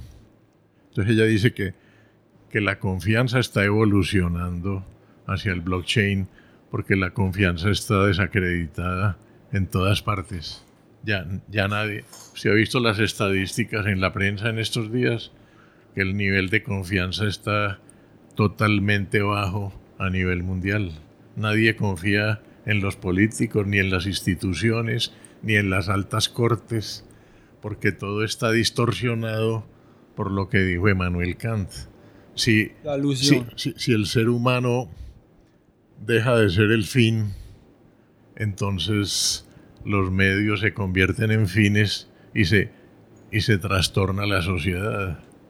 ¿Se da cuenta? ¿No ves que hay una manera de seguir avanzando tecnológicamente y mantener nosotros mismos al mismo tiempo a otro nivel? ¿No piensas posible? No porque, no porque van a quedar excluidas las personas que no, que no tienen capacidad de convertirse en personas con tecnología. ¿Sí ves? Entonces eso va a ser excluyente. Eh, eh, lo que pasa es que eh, estamos en un universo que vive en polaridades. El frío y el calor, el día y la noche, el grande y el chiquito, el corto y el largo. Entonces, las polaridades no son enemigas, sino que se necesitan mutuamente para crear una visión compartida. ¿Sí ves? Y el mundo cada día está más polarizado. La, Usted ve que Estados Unidos está polarizado por Donald Trump. Colombia lleva 200 años polarizado entre liberales y conservadores y ahora entre izquierda y derecha que se odian. Entonces, esas dos polaridades hasta que no se hasta que no se junten y se reconcilien no podrán crear una visión compartida de futuro incluyente para que, para que el bien común sea lo que domine en el mundo. Entonces, la polarización, la polarización es excluyente y la integración es incluyente. Y el mundo se está polarizando cada vez más y por lo tanto es más, es más excluyente. Entonces, usted ve que los jóvenes en este momento eh, están diciendo que les gusta más el socialismo que el capitalismo. Nos lo dijo la rectora en octubre del Babson College. La presidenta del Babson College no lo dijo ahora en octubre. El 70% de nuestros estudiantes piensan que el socialismo es mejor que el capitalismo. ¿De dónde sacó Petro 8 millones de votos? De jóvenes de clase alta. ¿Me entiende? entiendo, pero pienso que no soy capaz de masticar toda la información. estoy, porque yo soy muy fiel a donde vamos con inteligencia artificial en este. Estoy muy preocupado al mismo tiempo. tengo dos lados, es la, el mundo de realidad o como um, por posibilidad. Yo, era como, yo quiero verlo en posibilidad, pero en también que estoy hablando, que mis amigos hablan, mi amigo Pedro, es mucho de eh, donde tenemos que ir, es mucho más oriente, no occidente. Este como es de mezcla de yin yang, de este es como mezcla las dos fuerzas, uno como la mujer, el hombre, este, pero no puedes separarlos, separarlos pierden todo. Como dice, más separado, más... La polarización es excluyente y la integración es incluyente. Y el, ser humano tiene una mente dividida. El ser humano tiene la mente dividida. Le, voy a explicar por qué. Eh, el cuerpo humano es sistémico. ¿Sí ves? El hígado no le pregunta a los pulmones si puede funcionar. ¿Sí ves? El, cuerpo humano, el sistema inmunitario, eh, el sistema cardiovascular son sistémicos. El cuerpo es sistémico, pero la mente está dividida por lo condicionado y lo incondicional que nos lo enseñó René Descartes, el, el filósofo francés. Entonces, entonces, la mente está limitada y dividida por las creencias limitantes, por los dogmas religiosos y por todos los inventos de la ilusión. ¿Sí ves? El, el ser humano creó la ilusión, creó un mundo de ilusión que es formado por el hombre. La ilusión la creó el hombre. porque hay tantas religiones? Porque el maestro de cada religión, cada, discípulo lo interpretó desde su nivel de conciencia y porque le interesaba su pedacito de poder. ¿Me da cuenta? Entonces por eso hay tantas religiones y el Dios suyo no sirve sino el mío el Dios suyo no es el verdadero sino el mío. Es lo que dicen las religiones. Y mire hasta dónde ha llegado el fanatismo religioso de, de que, un, de, que un musulmán se pone un, unas cargas explosivas y se mete dentro de una multitud porque Alá, porque Alá lo va a premiar en el otro mundo.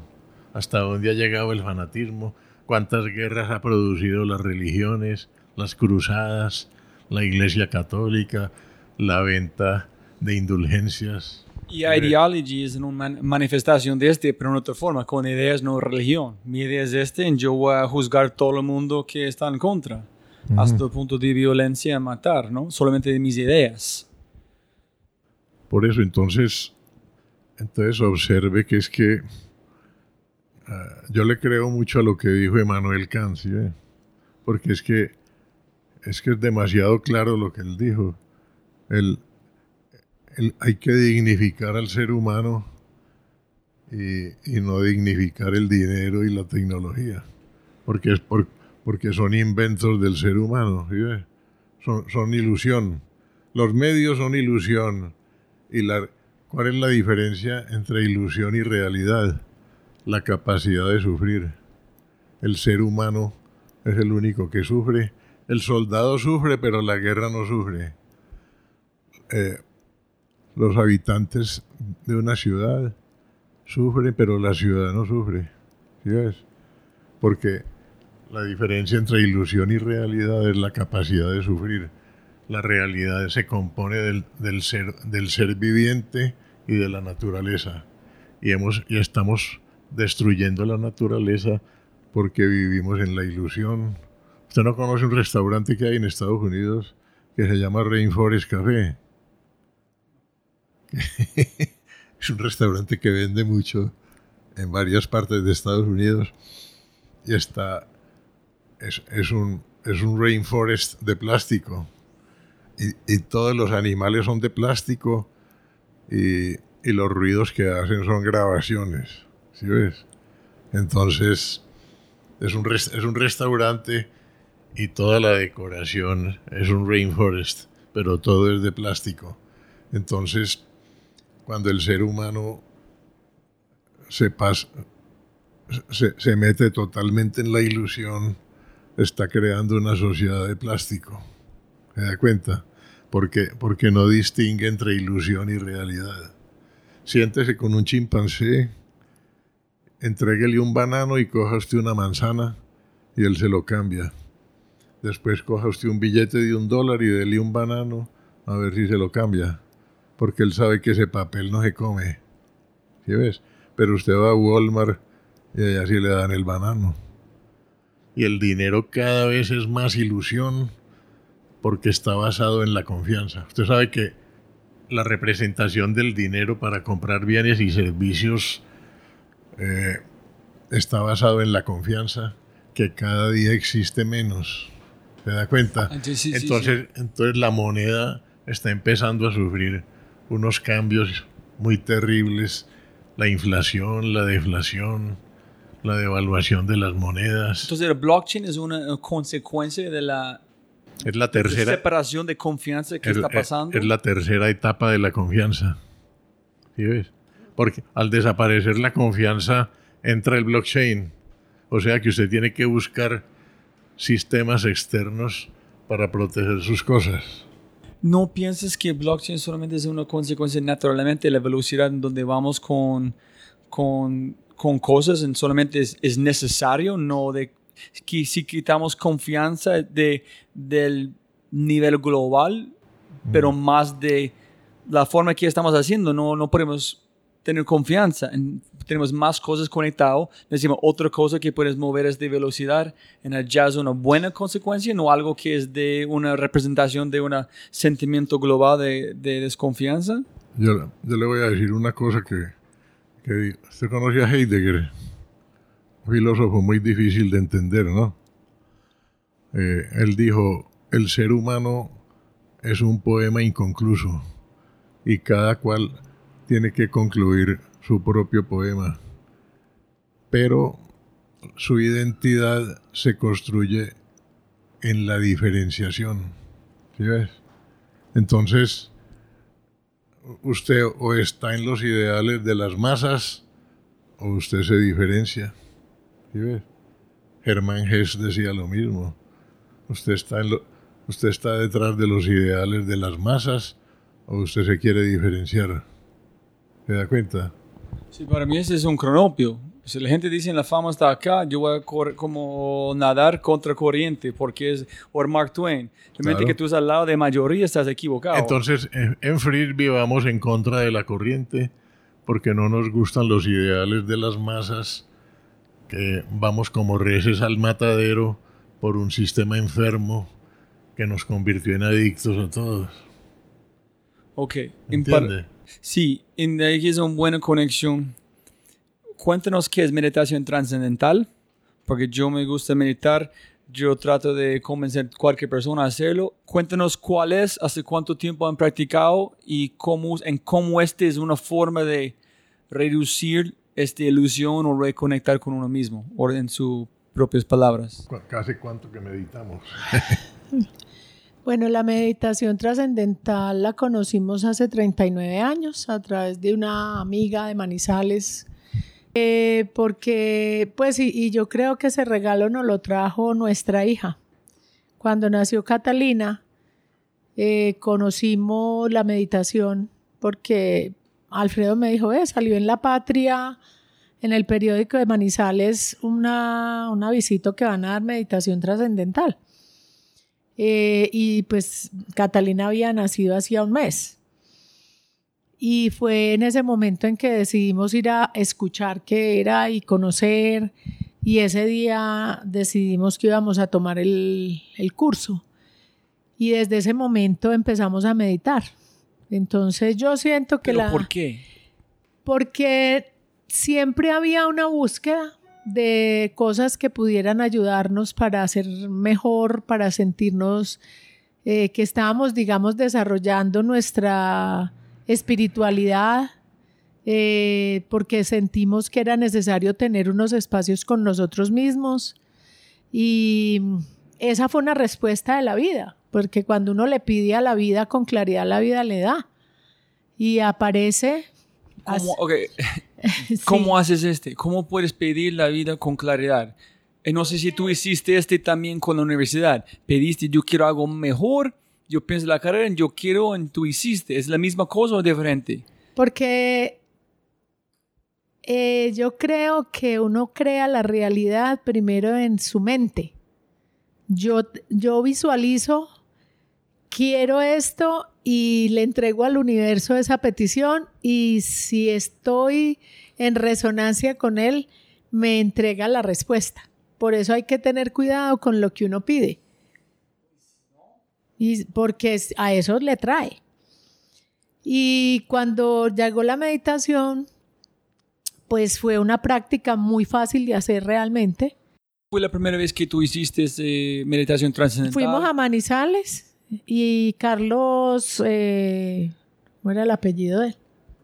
Carlos Ruiz fue el profesor que vino y Noelia, que fue nuestra amiga que la conocimos en ese momento, se volvió mi, como una segunda madre para mí, porque hicimos una conexión muy, muy impresionante.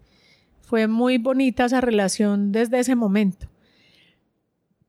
Y cuando fuimos al curso aprendimos a meditar.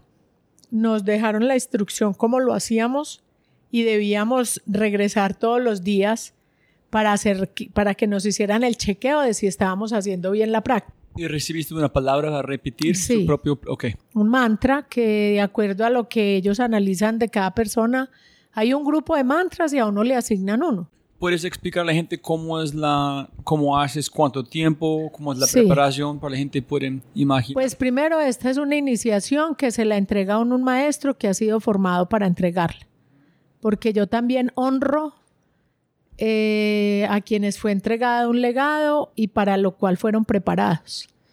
Porque hoy en Internet usted consigue todo.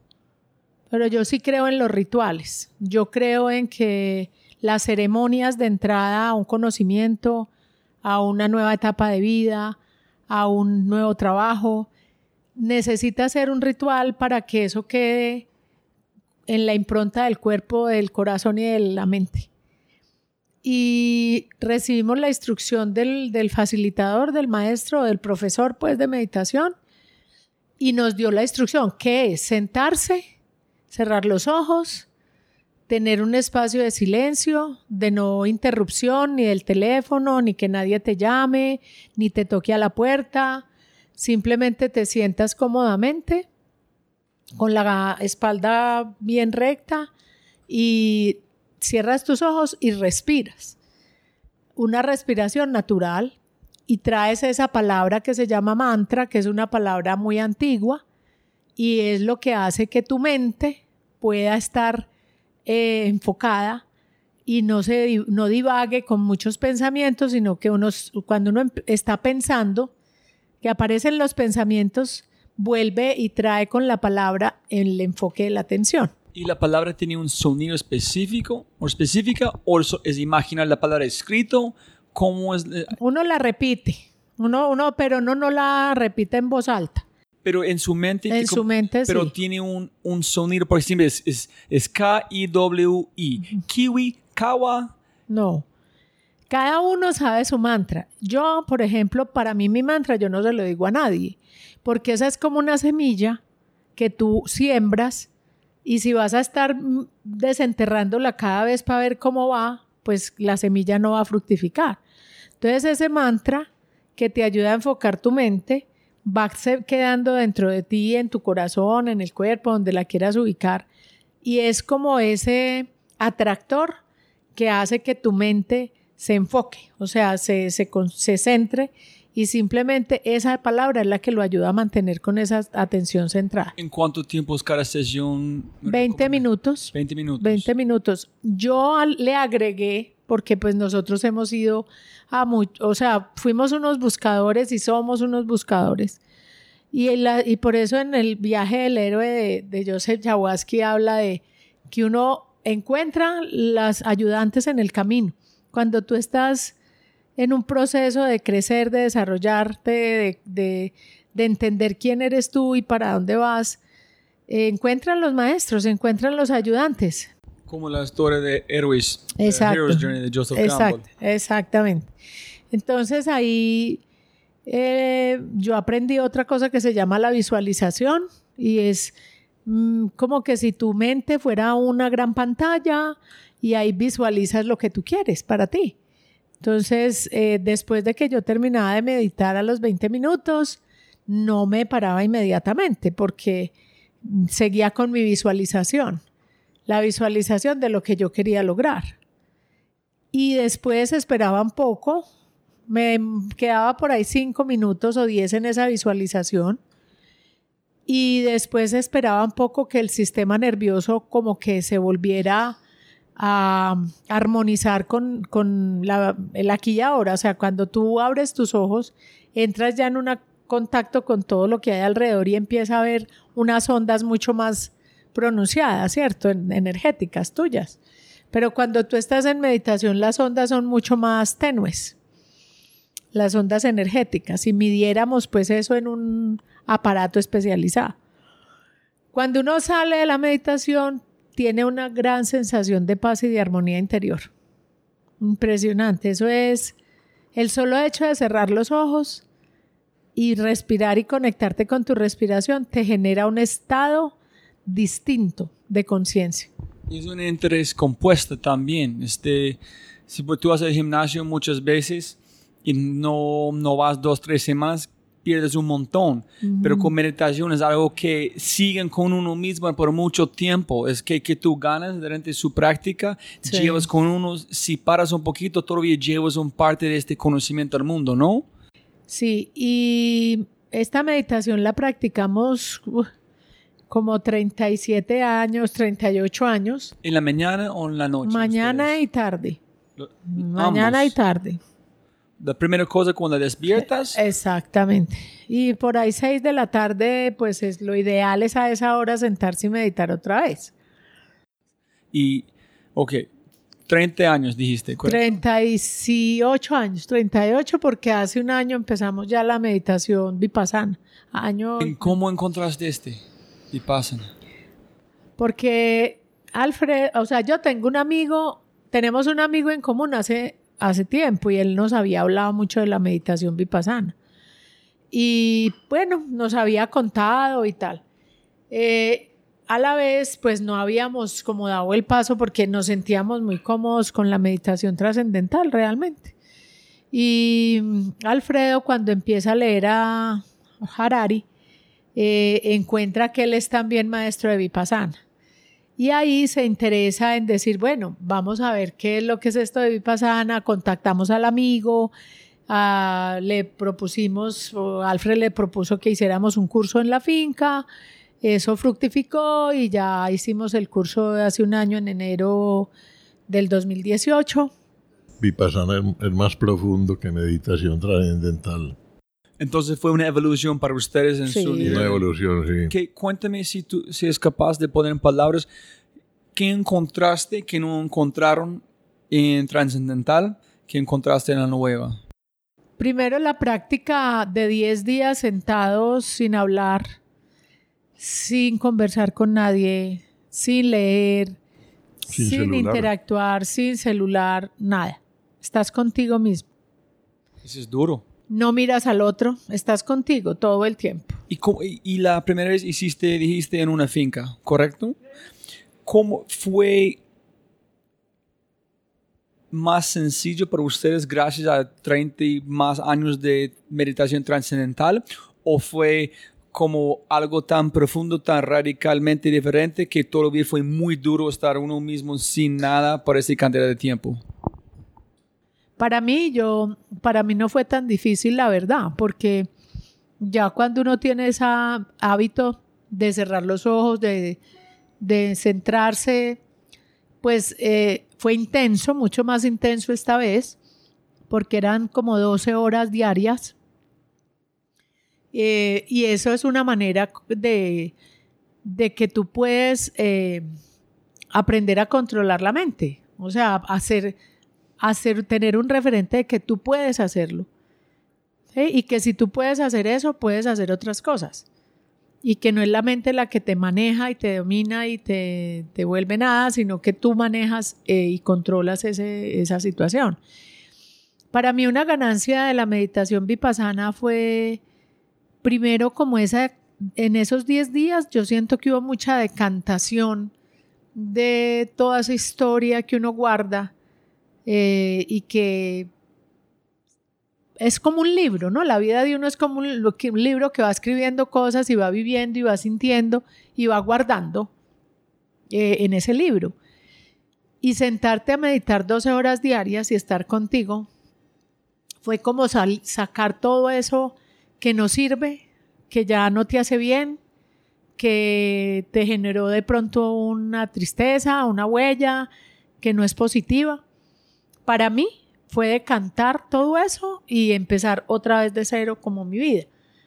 Fue tan hermoso porque lo sentí, lo viví y, fue, fue una cosa real. O sea, yo me quité un peso de encima mm, que ni sabía que lo tenía. Pero pues... ¿Cuántos años tenía cuando tú hiciste este la primera vez? Meditación trascendental. No, no, no. Vipassana, hace un año. Hace un año, es que empezamos en, para mi cumpleaños del año pasado.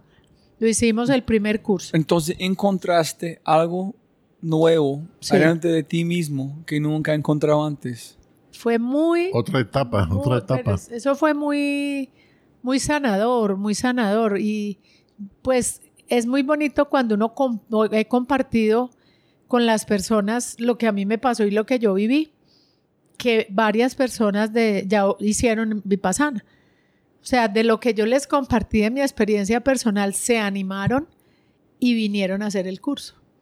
Y tienen esa misma sensación de haberse liberado y haber sanado y estar en otro, volver como a, a resetear el corazón y a liberarse de muchas cosas, porque la ganancia de practicar vipassana es desde la observación de mis sensaciones lograr fortalecer la ecuanimidad.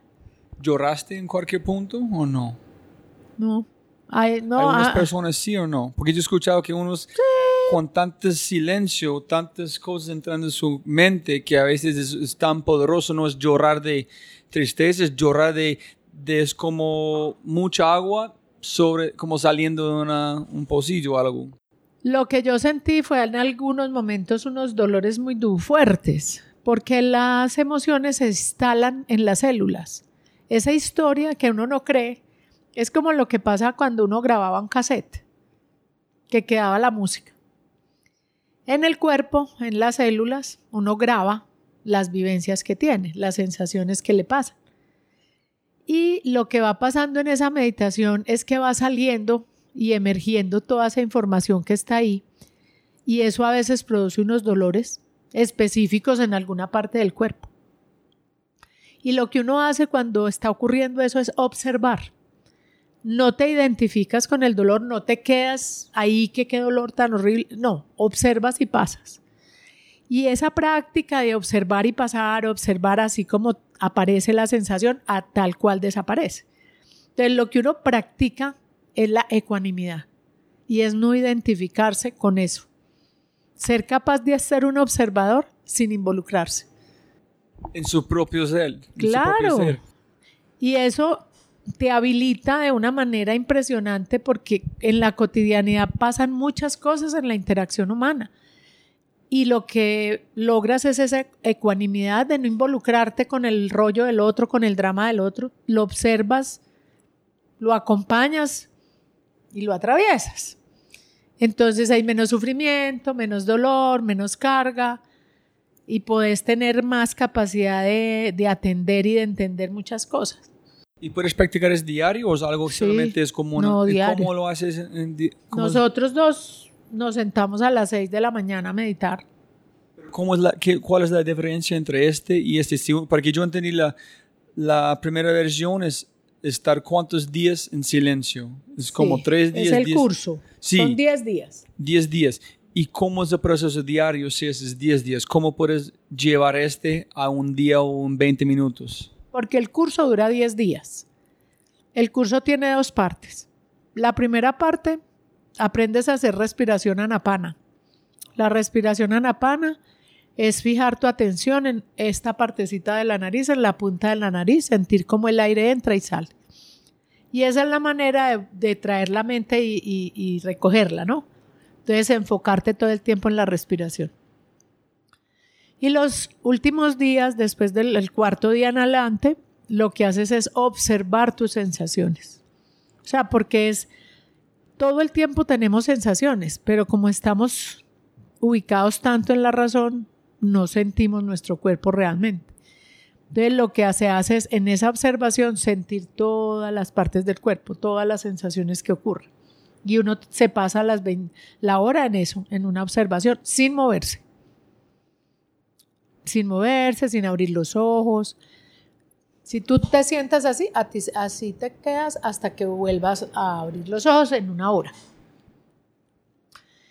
Y es distinta porque la meditación trascendental son 20 minutos, vipassana es una hora mínimo, puede ser hora y media. Eh, yo creo que fisiológicamente se logran los mismos resultados, que es como un aquietamiento, una, unas ondas mucho más suaves, más tenues.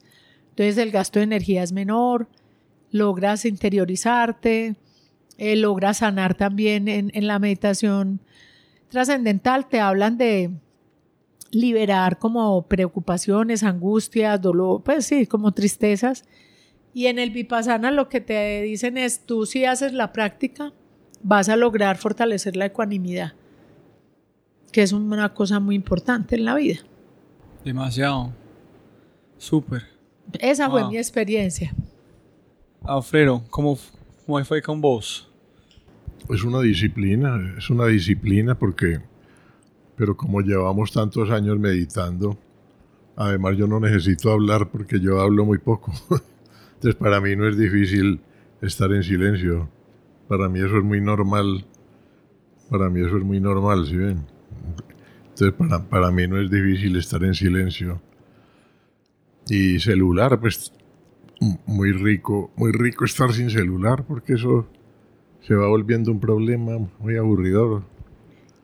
Y no hay, no hay entretenimiento de ninguna clase, sino estar consigo mismo y, cuando uno medita, va, cayendo en cuenta, cuando uno va profundizando, va cayendo en cuenta de, muchas cosas. A mí eso me ha ayudado a, separar la ilusión de la realidad.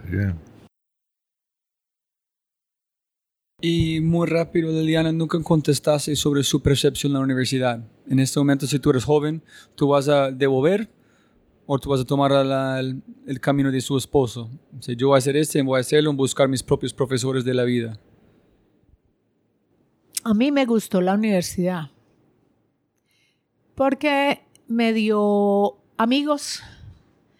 Eh, obviamente le haría cambios. Eh, hoy están entendiendo en las universidades que deben enseñar lo que el estudiante quiere aprender no tener esos rellenos de otras materias que no, no son necesarias, digamos, para ese momento de la vida. Y poder como llegar a la práctica más rápido que, que lo que se demora una carrera. Porque pueden haber oficios, pueden, puedes tener talento para, para algo que lo puedes simplemente fortalecer técnicamente y puedes llegar a, a la práctica más rápido, ¿no? Entonces me gusta la universidad, sí, y solo sí hay una integración no solamente de lo técnico, sino también del desenvolvimiento del ser humano, de que puedan aprender a, relacionarse de una manera diferente, que entiendan cómo el trabajo colaborativo es fundamental, cómo desarrollar una capacidad de escucha, eh, cómo ser un buen coach para acompañar los equipos de trabajo, eh, otras, otra, inclusive nosotros eh, tenemos en el colegio, no sé si sabes que tenemos un colegio hace 32 años y nosotros estamos implementando hace 10 años una nueva forma de, de enseñar que es la educación. Suani fue una etapa de hace como eso fue en qué año? Como 20 años, por ahí. Eso fue un proceso que se hizo aquí en la empresa. Pero el colegio tiene un método de enseñanza que se llama educación biocéntrica. Y la educación biocéntrica lo que hace es no, reconoce las, las habilidades cognitivas también, los conceptos que hay que tener, a la vez también enseña las habilidades para la vida.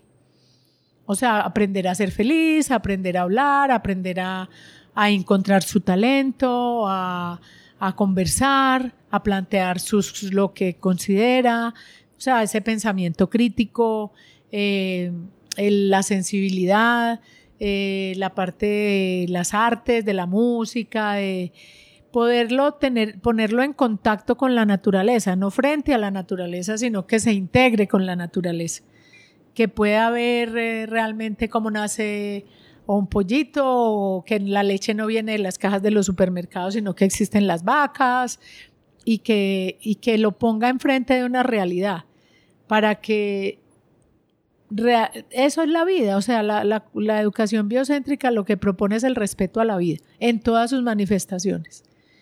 Y todas las materias se dan en, en unos espacios, primero con unos profesores amorosos, unos profes que realmente estén en contacto y vínculo con los estudiantes. ¿Cómo encuentras unos profesor amoroso? Los formamos. Okay. Hacemos una selección muy exigente y hacemos un programa de formación todo el año y hacemos programas de desarrollo personal. O sea, la biodanza es una propuesta que crea Rolando Toro Araneda. Eh, él encuentra, porque él fue maestro de escuela, y veía como los niños pasaban de aburridos en una sala, en un salón, uno detrás del otro, eh, y dice, no, tiene que haber otra manera distinta.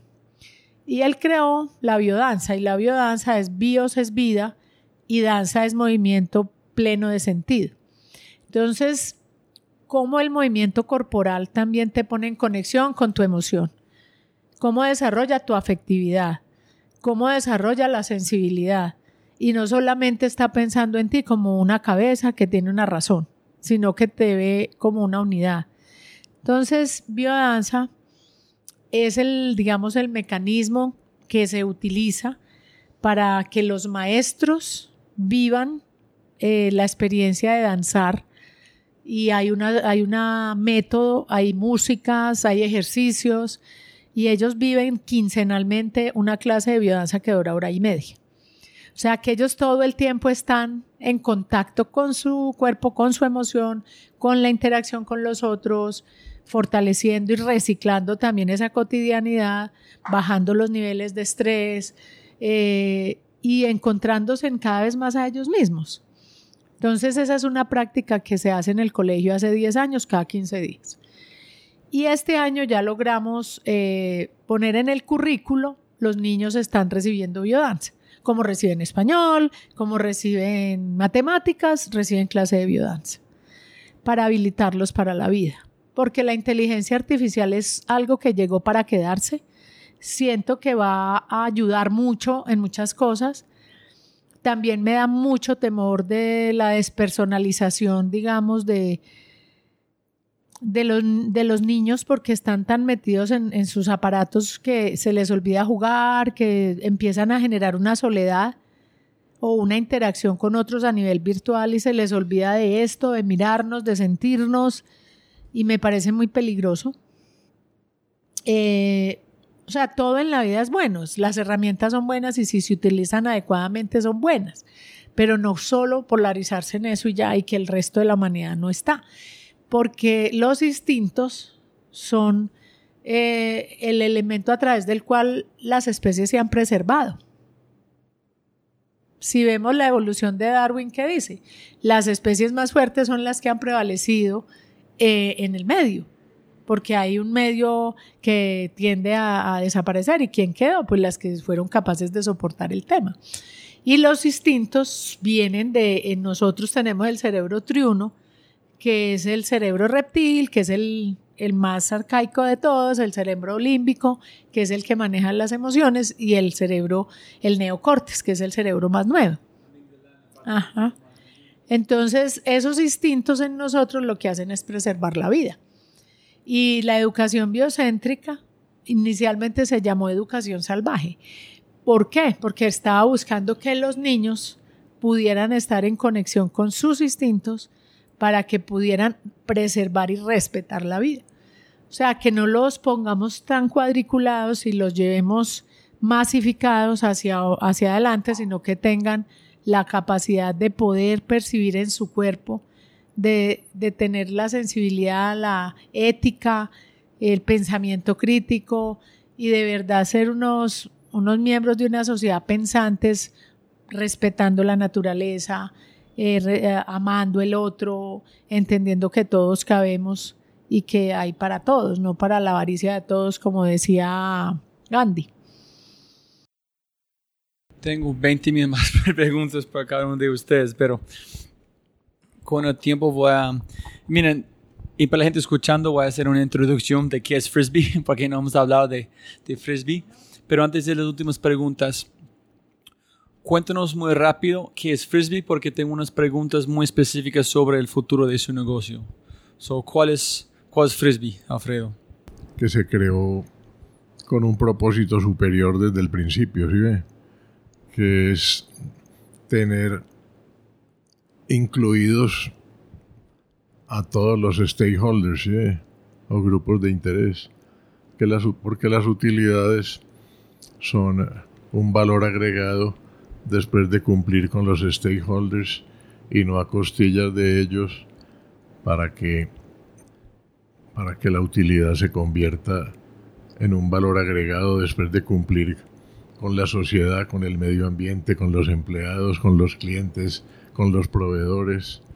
Entonces, eh, estamos luchando por llegar a una empresa sistémica. Las empresas no son sistémicas, ¿sí ves? Entonces, queremos que Frisbee logre llegar a ser una empresa sistémica donde no haya eh, excluidos, ¿sí ves? Donde no haya exclusión. Entonces, la lucha nuestra siempre ha sido crear procesos sistémicos eh, el cuerpo es un, proceso sistémico, pero la mente está dividida por las creencias limitantes y, y entonces por eso la mente no es sistémica, pero a través de la meditación y la vida espiritual y el mejoramiento continuo, la idea es que la mente también se convierta en sistémica, ¿se da cuenta? Y que la empresa también se convierta en sistémica para que haya inclusión. Entonces, las empresas no son sistémicas, pero estamos trabajando hacia eso. Y para que, para que una empresa sea sistémica, el ser humano es, es la razón de ser de la organización.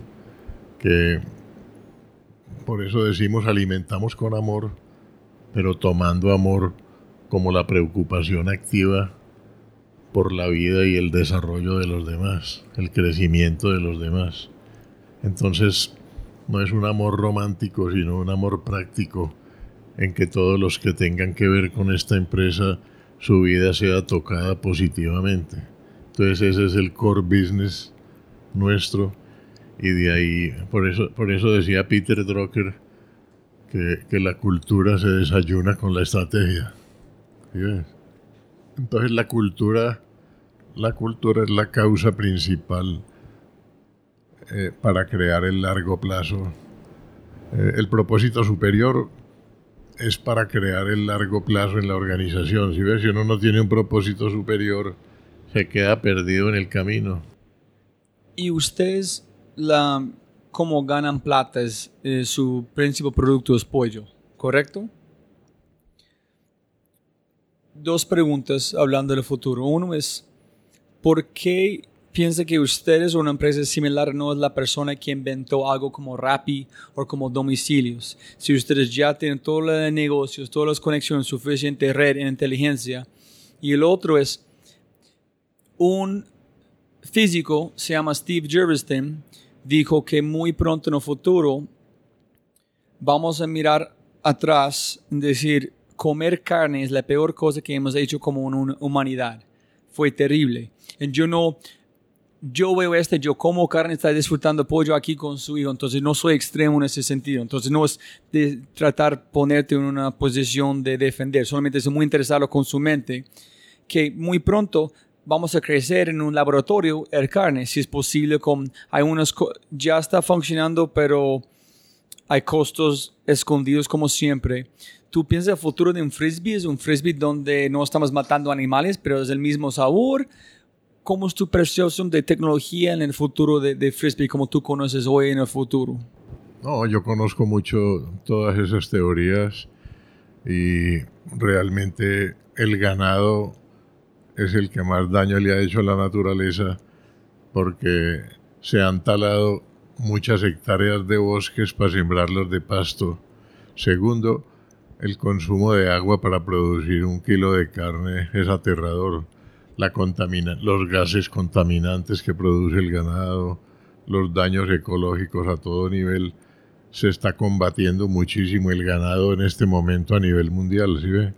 Todavía a, los pollos todavía no les ha llegado ese momento, pero también sabemos que, a mediano plazo eh, estamos investigando, hemos visitado consultores que están haciendo esos trabajos que usted dice de, de, hacer carne de pollo con plantas y también, y también de, que, de que con células se haga la carne.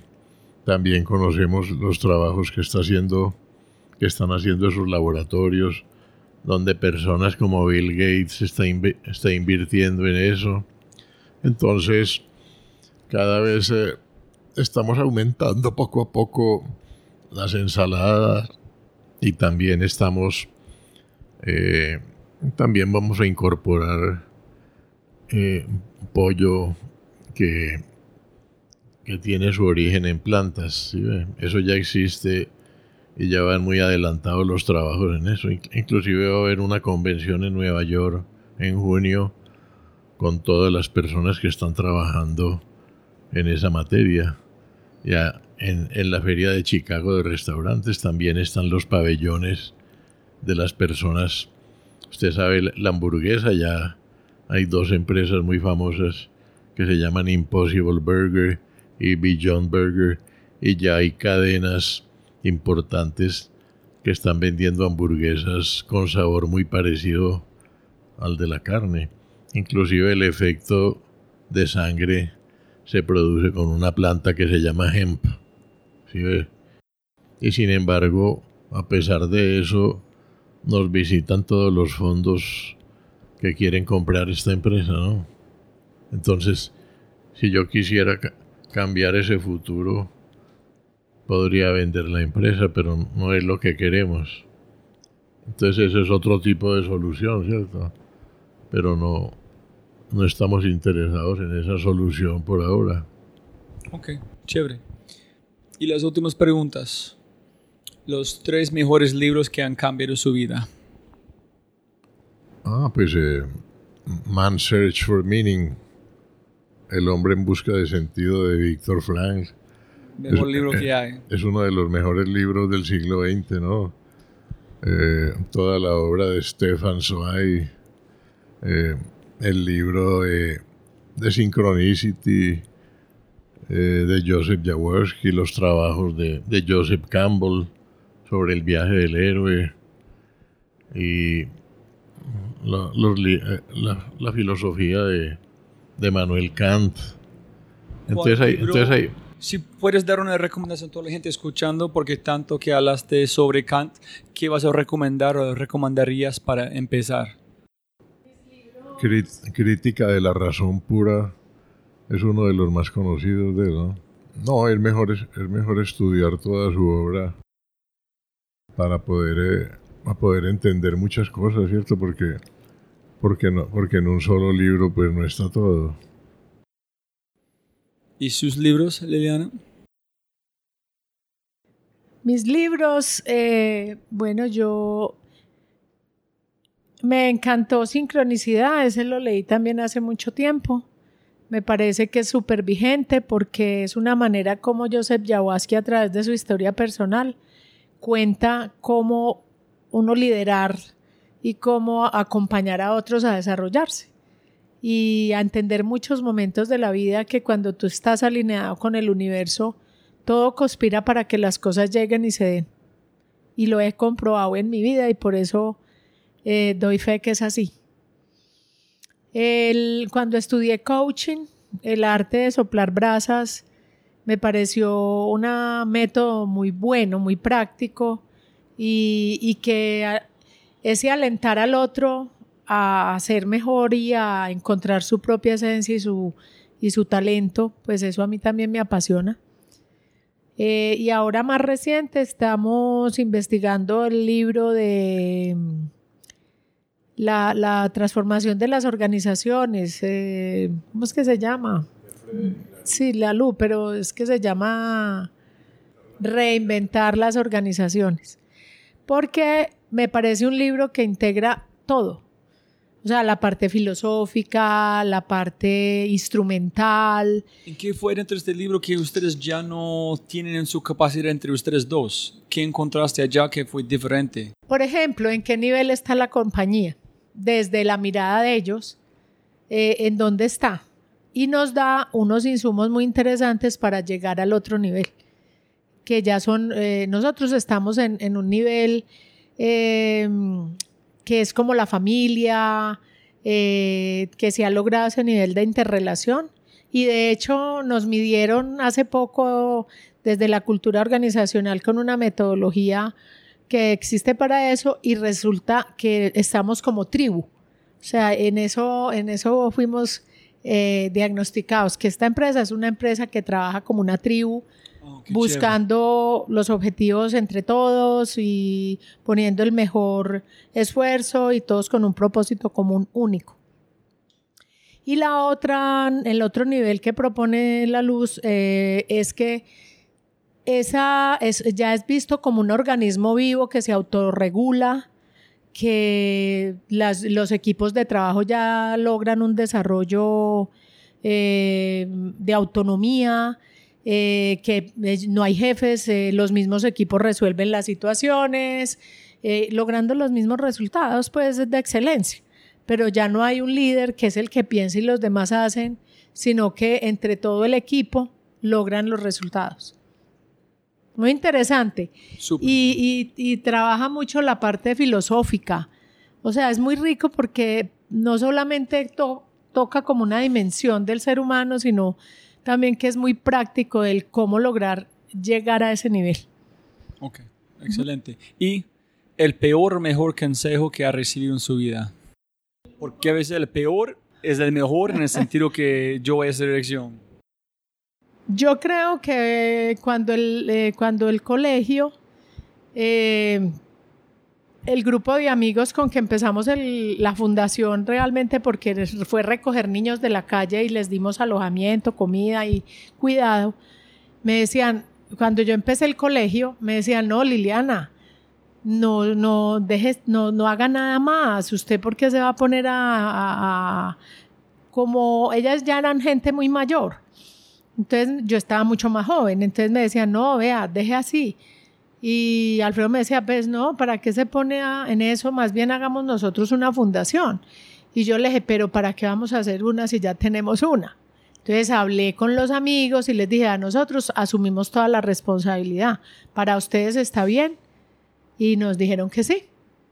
Y hoy pues está como resultado de eso, de no haberse, o sea, de no haber aceptado ese consejo, sino más bien hacer lo propio eh, hoy el colegio pues ya tiene 32 años, ha graduado 20 promociones de estudiantes, tenemos 550 estudiantes, estamos en, una educación disruptiva, eh, formando en valores, en la parte artística, en lo cognitivo y dándoles pues unas habilidades para la vida y toda esa comunidad educativa es una, es una comunidad muy sana, que realmente está aprendiendo a ser feliz. Excelente, qué chévere. Y para vos, Alfredo, el peor o mejor consejo. El mejor consejo, es aprender a vivir en el presente, ¿no? Eso es complicado. ¿En quién dijo cómo, cómo tiene que... Uh, ¿Alguien dijo este a vos? ¿Tiene que aprender a vivir en el presente? No, en el, en el budismo, ¿no? Es que a mí, a mí las religiones nunca me han gustado mucho sino que a mí me ha gustado mucho más el budismo, pero eh, eh, el vipassana, por ejemplo, es un budismo que no es religión, sino que es una disciplina, ¿sí? No, no hay dioses, no hay que adorar a nadie, no hay que rezarle a nadie, sino que es una disciplina para aprender, para, para, para aprender a vivir en el presente. ¿sí? Entonces es educar la mente para vivir en el presente. Y eso, eso para mí ha sido difícil porque, porque yo he sido más bien distraído desde niño. ¿sí? Entonces ha sido todo un reto aprender a vivir en el presente, que entre otras cosas Liliana me ha enseñado eso porque, porque ella siempre vive en el presente. Por eso, por, ello, por eso ella es una persona tan feliz porque, y tan extrovertida, porque ella vive el presente intensamente. ¿sí? Ella, ella no niega las dos polaridades y, y por eso es una persona feliz, lo que le expliqué ahora ella, ella llora cuando tiene que llorar y, ríe cuando tiene que reír. No niega, no niega ninguna de las dos polaridades. Mientras que a los hombres, los viejos paisas, los viejos paisas decían que los hombres no lloran y que hay que mostrarse fuerte ante el dolor, ¿sí? Entonces, eso es bastante perjudicial y muchas personas se enferman de no vivir la realidad como es. Entonces, entonces la realidad tiene mucho que ver con la integración de las polaridades, que es lo que la gente no entiende. Por eso, por eso yo le digo que, que la gente vive tan metida en la ilusión que la confunde con la realidad. La, gente hoy en día no, no, es capaz de separar entre ilusión y realidad porque no, porque no conocen la diferencia. Y si puedes poner una cartelera enorme frente al aeropuerto de El Dorado, gigante, todo el mundo despegando de todo, cualquier parte del mundo aterrizando, ¿qué mensaje vas a poner por todo Conoce, Conócete a ti mismo. Eso es. Pero como uno, ¿qué es la, una recomendación para la gente escuchando? ¿Qué es la primera cosa a hacer para conocer a uno mismo? ¿Dónde arranco? Si yo estoy escuchando este podcast y digo, yo quiero conocer a mí mismo, pero sé dónde arranco. Meditación, libros, em, ¿qué em, hago? Empezar, empezar, a, empezar a investigar, eh, eh, tener curiosidad. Es que para eso se necesita tener curiosidad, porque la clave, la clave de la diferenciación está en la curiosidad. Si usted no tiene curiosidad por saber el porqué de las cosas, y quiere entender el porqué de las cosas, entonces es el, ese es el principio de la diferenciación. No, la, la familia, la, familia es muy importante. La familia es la que tiene la obligación de, de crear los valores. No es, no es, el colegio ni la universidad. Y Liliana, si puedes... Yo pues sé feliz y coherente con tu corazón. Sigue lo que tu corazón te diga. No pienso que es muy... No, ¿cómo, para mí es, ¿cómo hago este? Yo sé si yo quiero hacerlo para inspirarme, pero cómo la gente en este país que están en unas, unas situaciones muy complicadas, cómo uno hace este de pobreza, de cómo si tienes algo con violencia, cómo se hace esta cosa si no tienes valores que está hablando Alfredo? ¿Cómo uno puede encontrar en uno mismo? Como Víctor Franco encontró aislado allá en este campamento. Pues ese, ese, o sea, yo creo que la meditación es un camino muy importante porque te permite estar en conexión contigo, con tu esencia, con lo que hay en ti realmente. Lo que pasa es que hoy se vive una identidad virtual y una identidad real. La identidad virtual está en las redes y son muy bonitos, muy hermosos, llenos de felicidad y de alegría. Pero vas a ver su identidad real y están vacíos, tristes y solos. Entonces, me parece que esa falta de interacción, de poder ser real, de poder tener la capacidad de hablar de lo bonito, de lo feo, de los miedos, de, las, de los sueños, de, de ser humano, de ese ser humano que está puesto todo ahí pues eh, creo que eso, ese desvío de, de querer parecer algo que no somos y de poner mucha energía en mantener esas máscaras para tener una aceptación, digamos, en un grupo, porque nos aceptan si somos bonitos, chéveres y, y, tenemos todo, pero excluimos a los que no son así.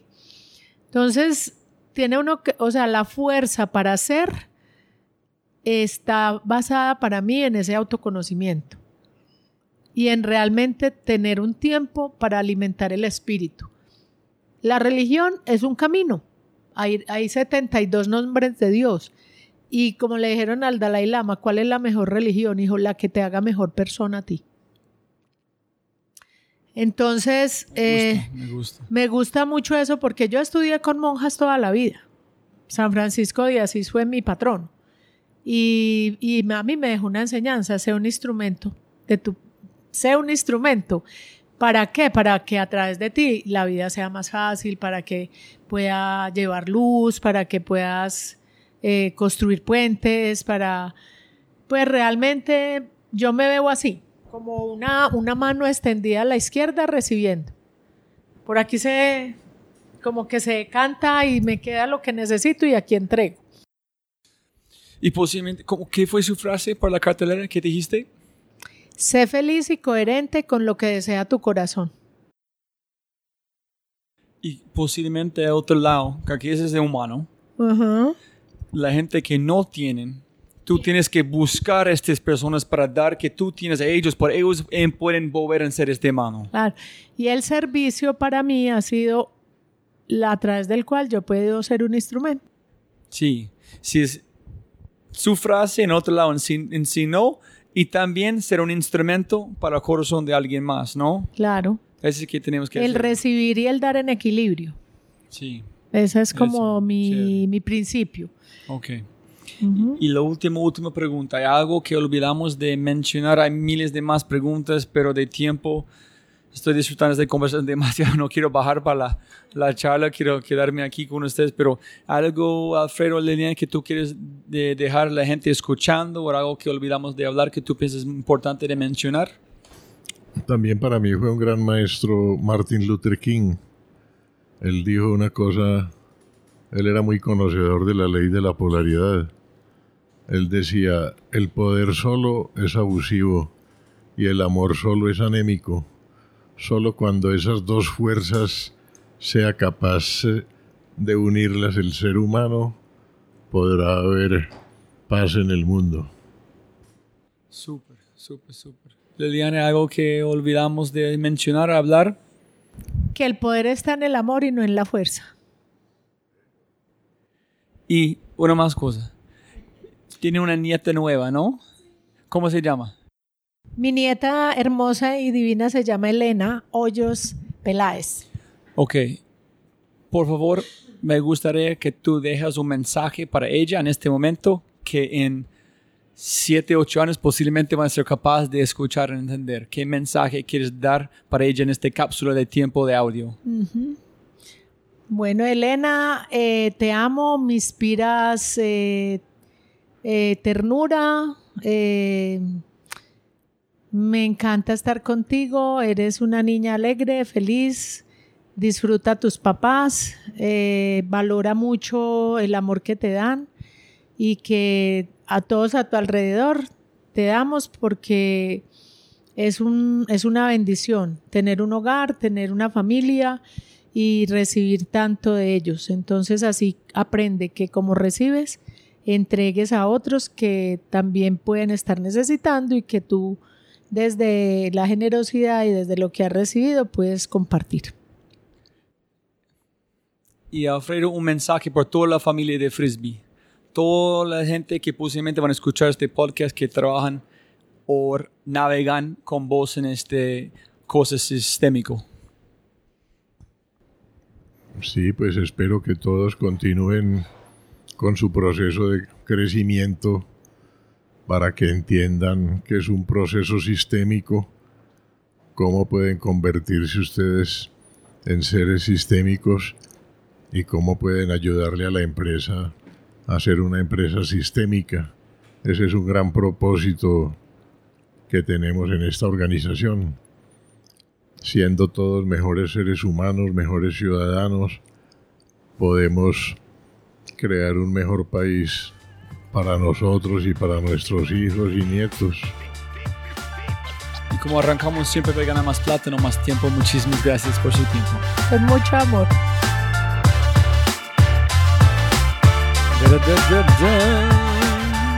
103 episodios. No puede ser, no puede ser. Imagínese. Y sigo avanzando, buscando invitados espectaculares, brillantes, alucinantes y tengo unos grandes que vienen. Ojalá, dedos cruzados como siempre.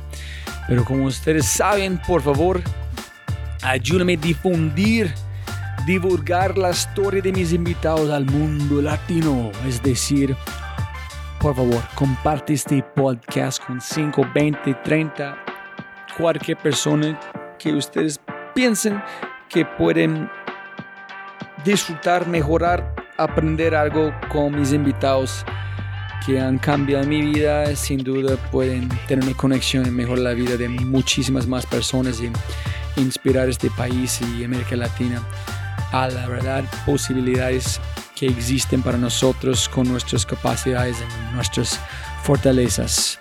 Como dijo Alfredo, es siempre mejorar sus fortalezas y buscan gente que pueden ayudarte con sus debilidades. Allá es el impacto. Con ese dicho, les quiero mucho, un montón, un abrazo gigante. Hasta el próximo episodio. Chao, chao. Chao, chao, chao.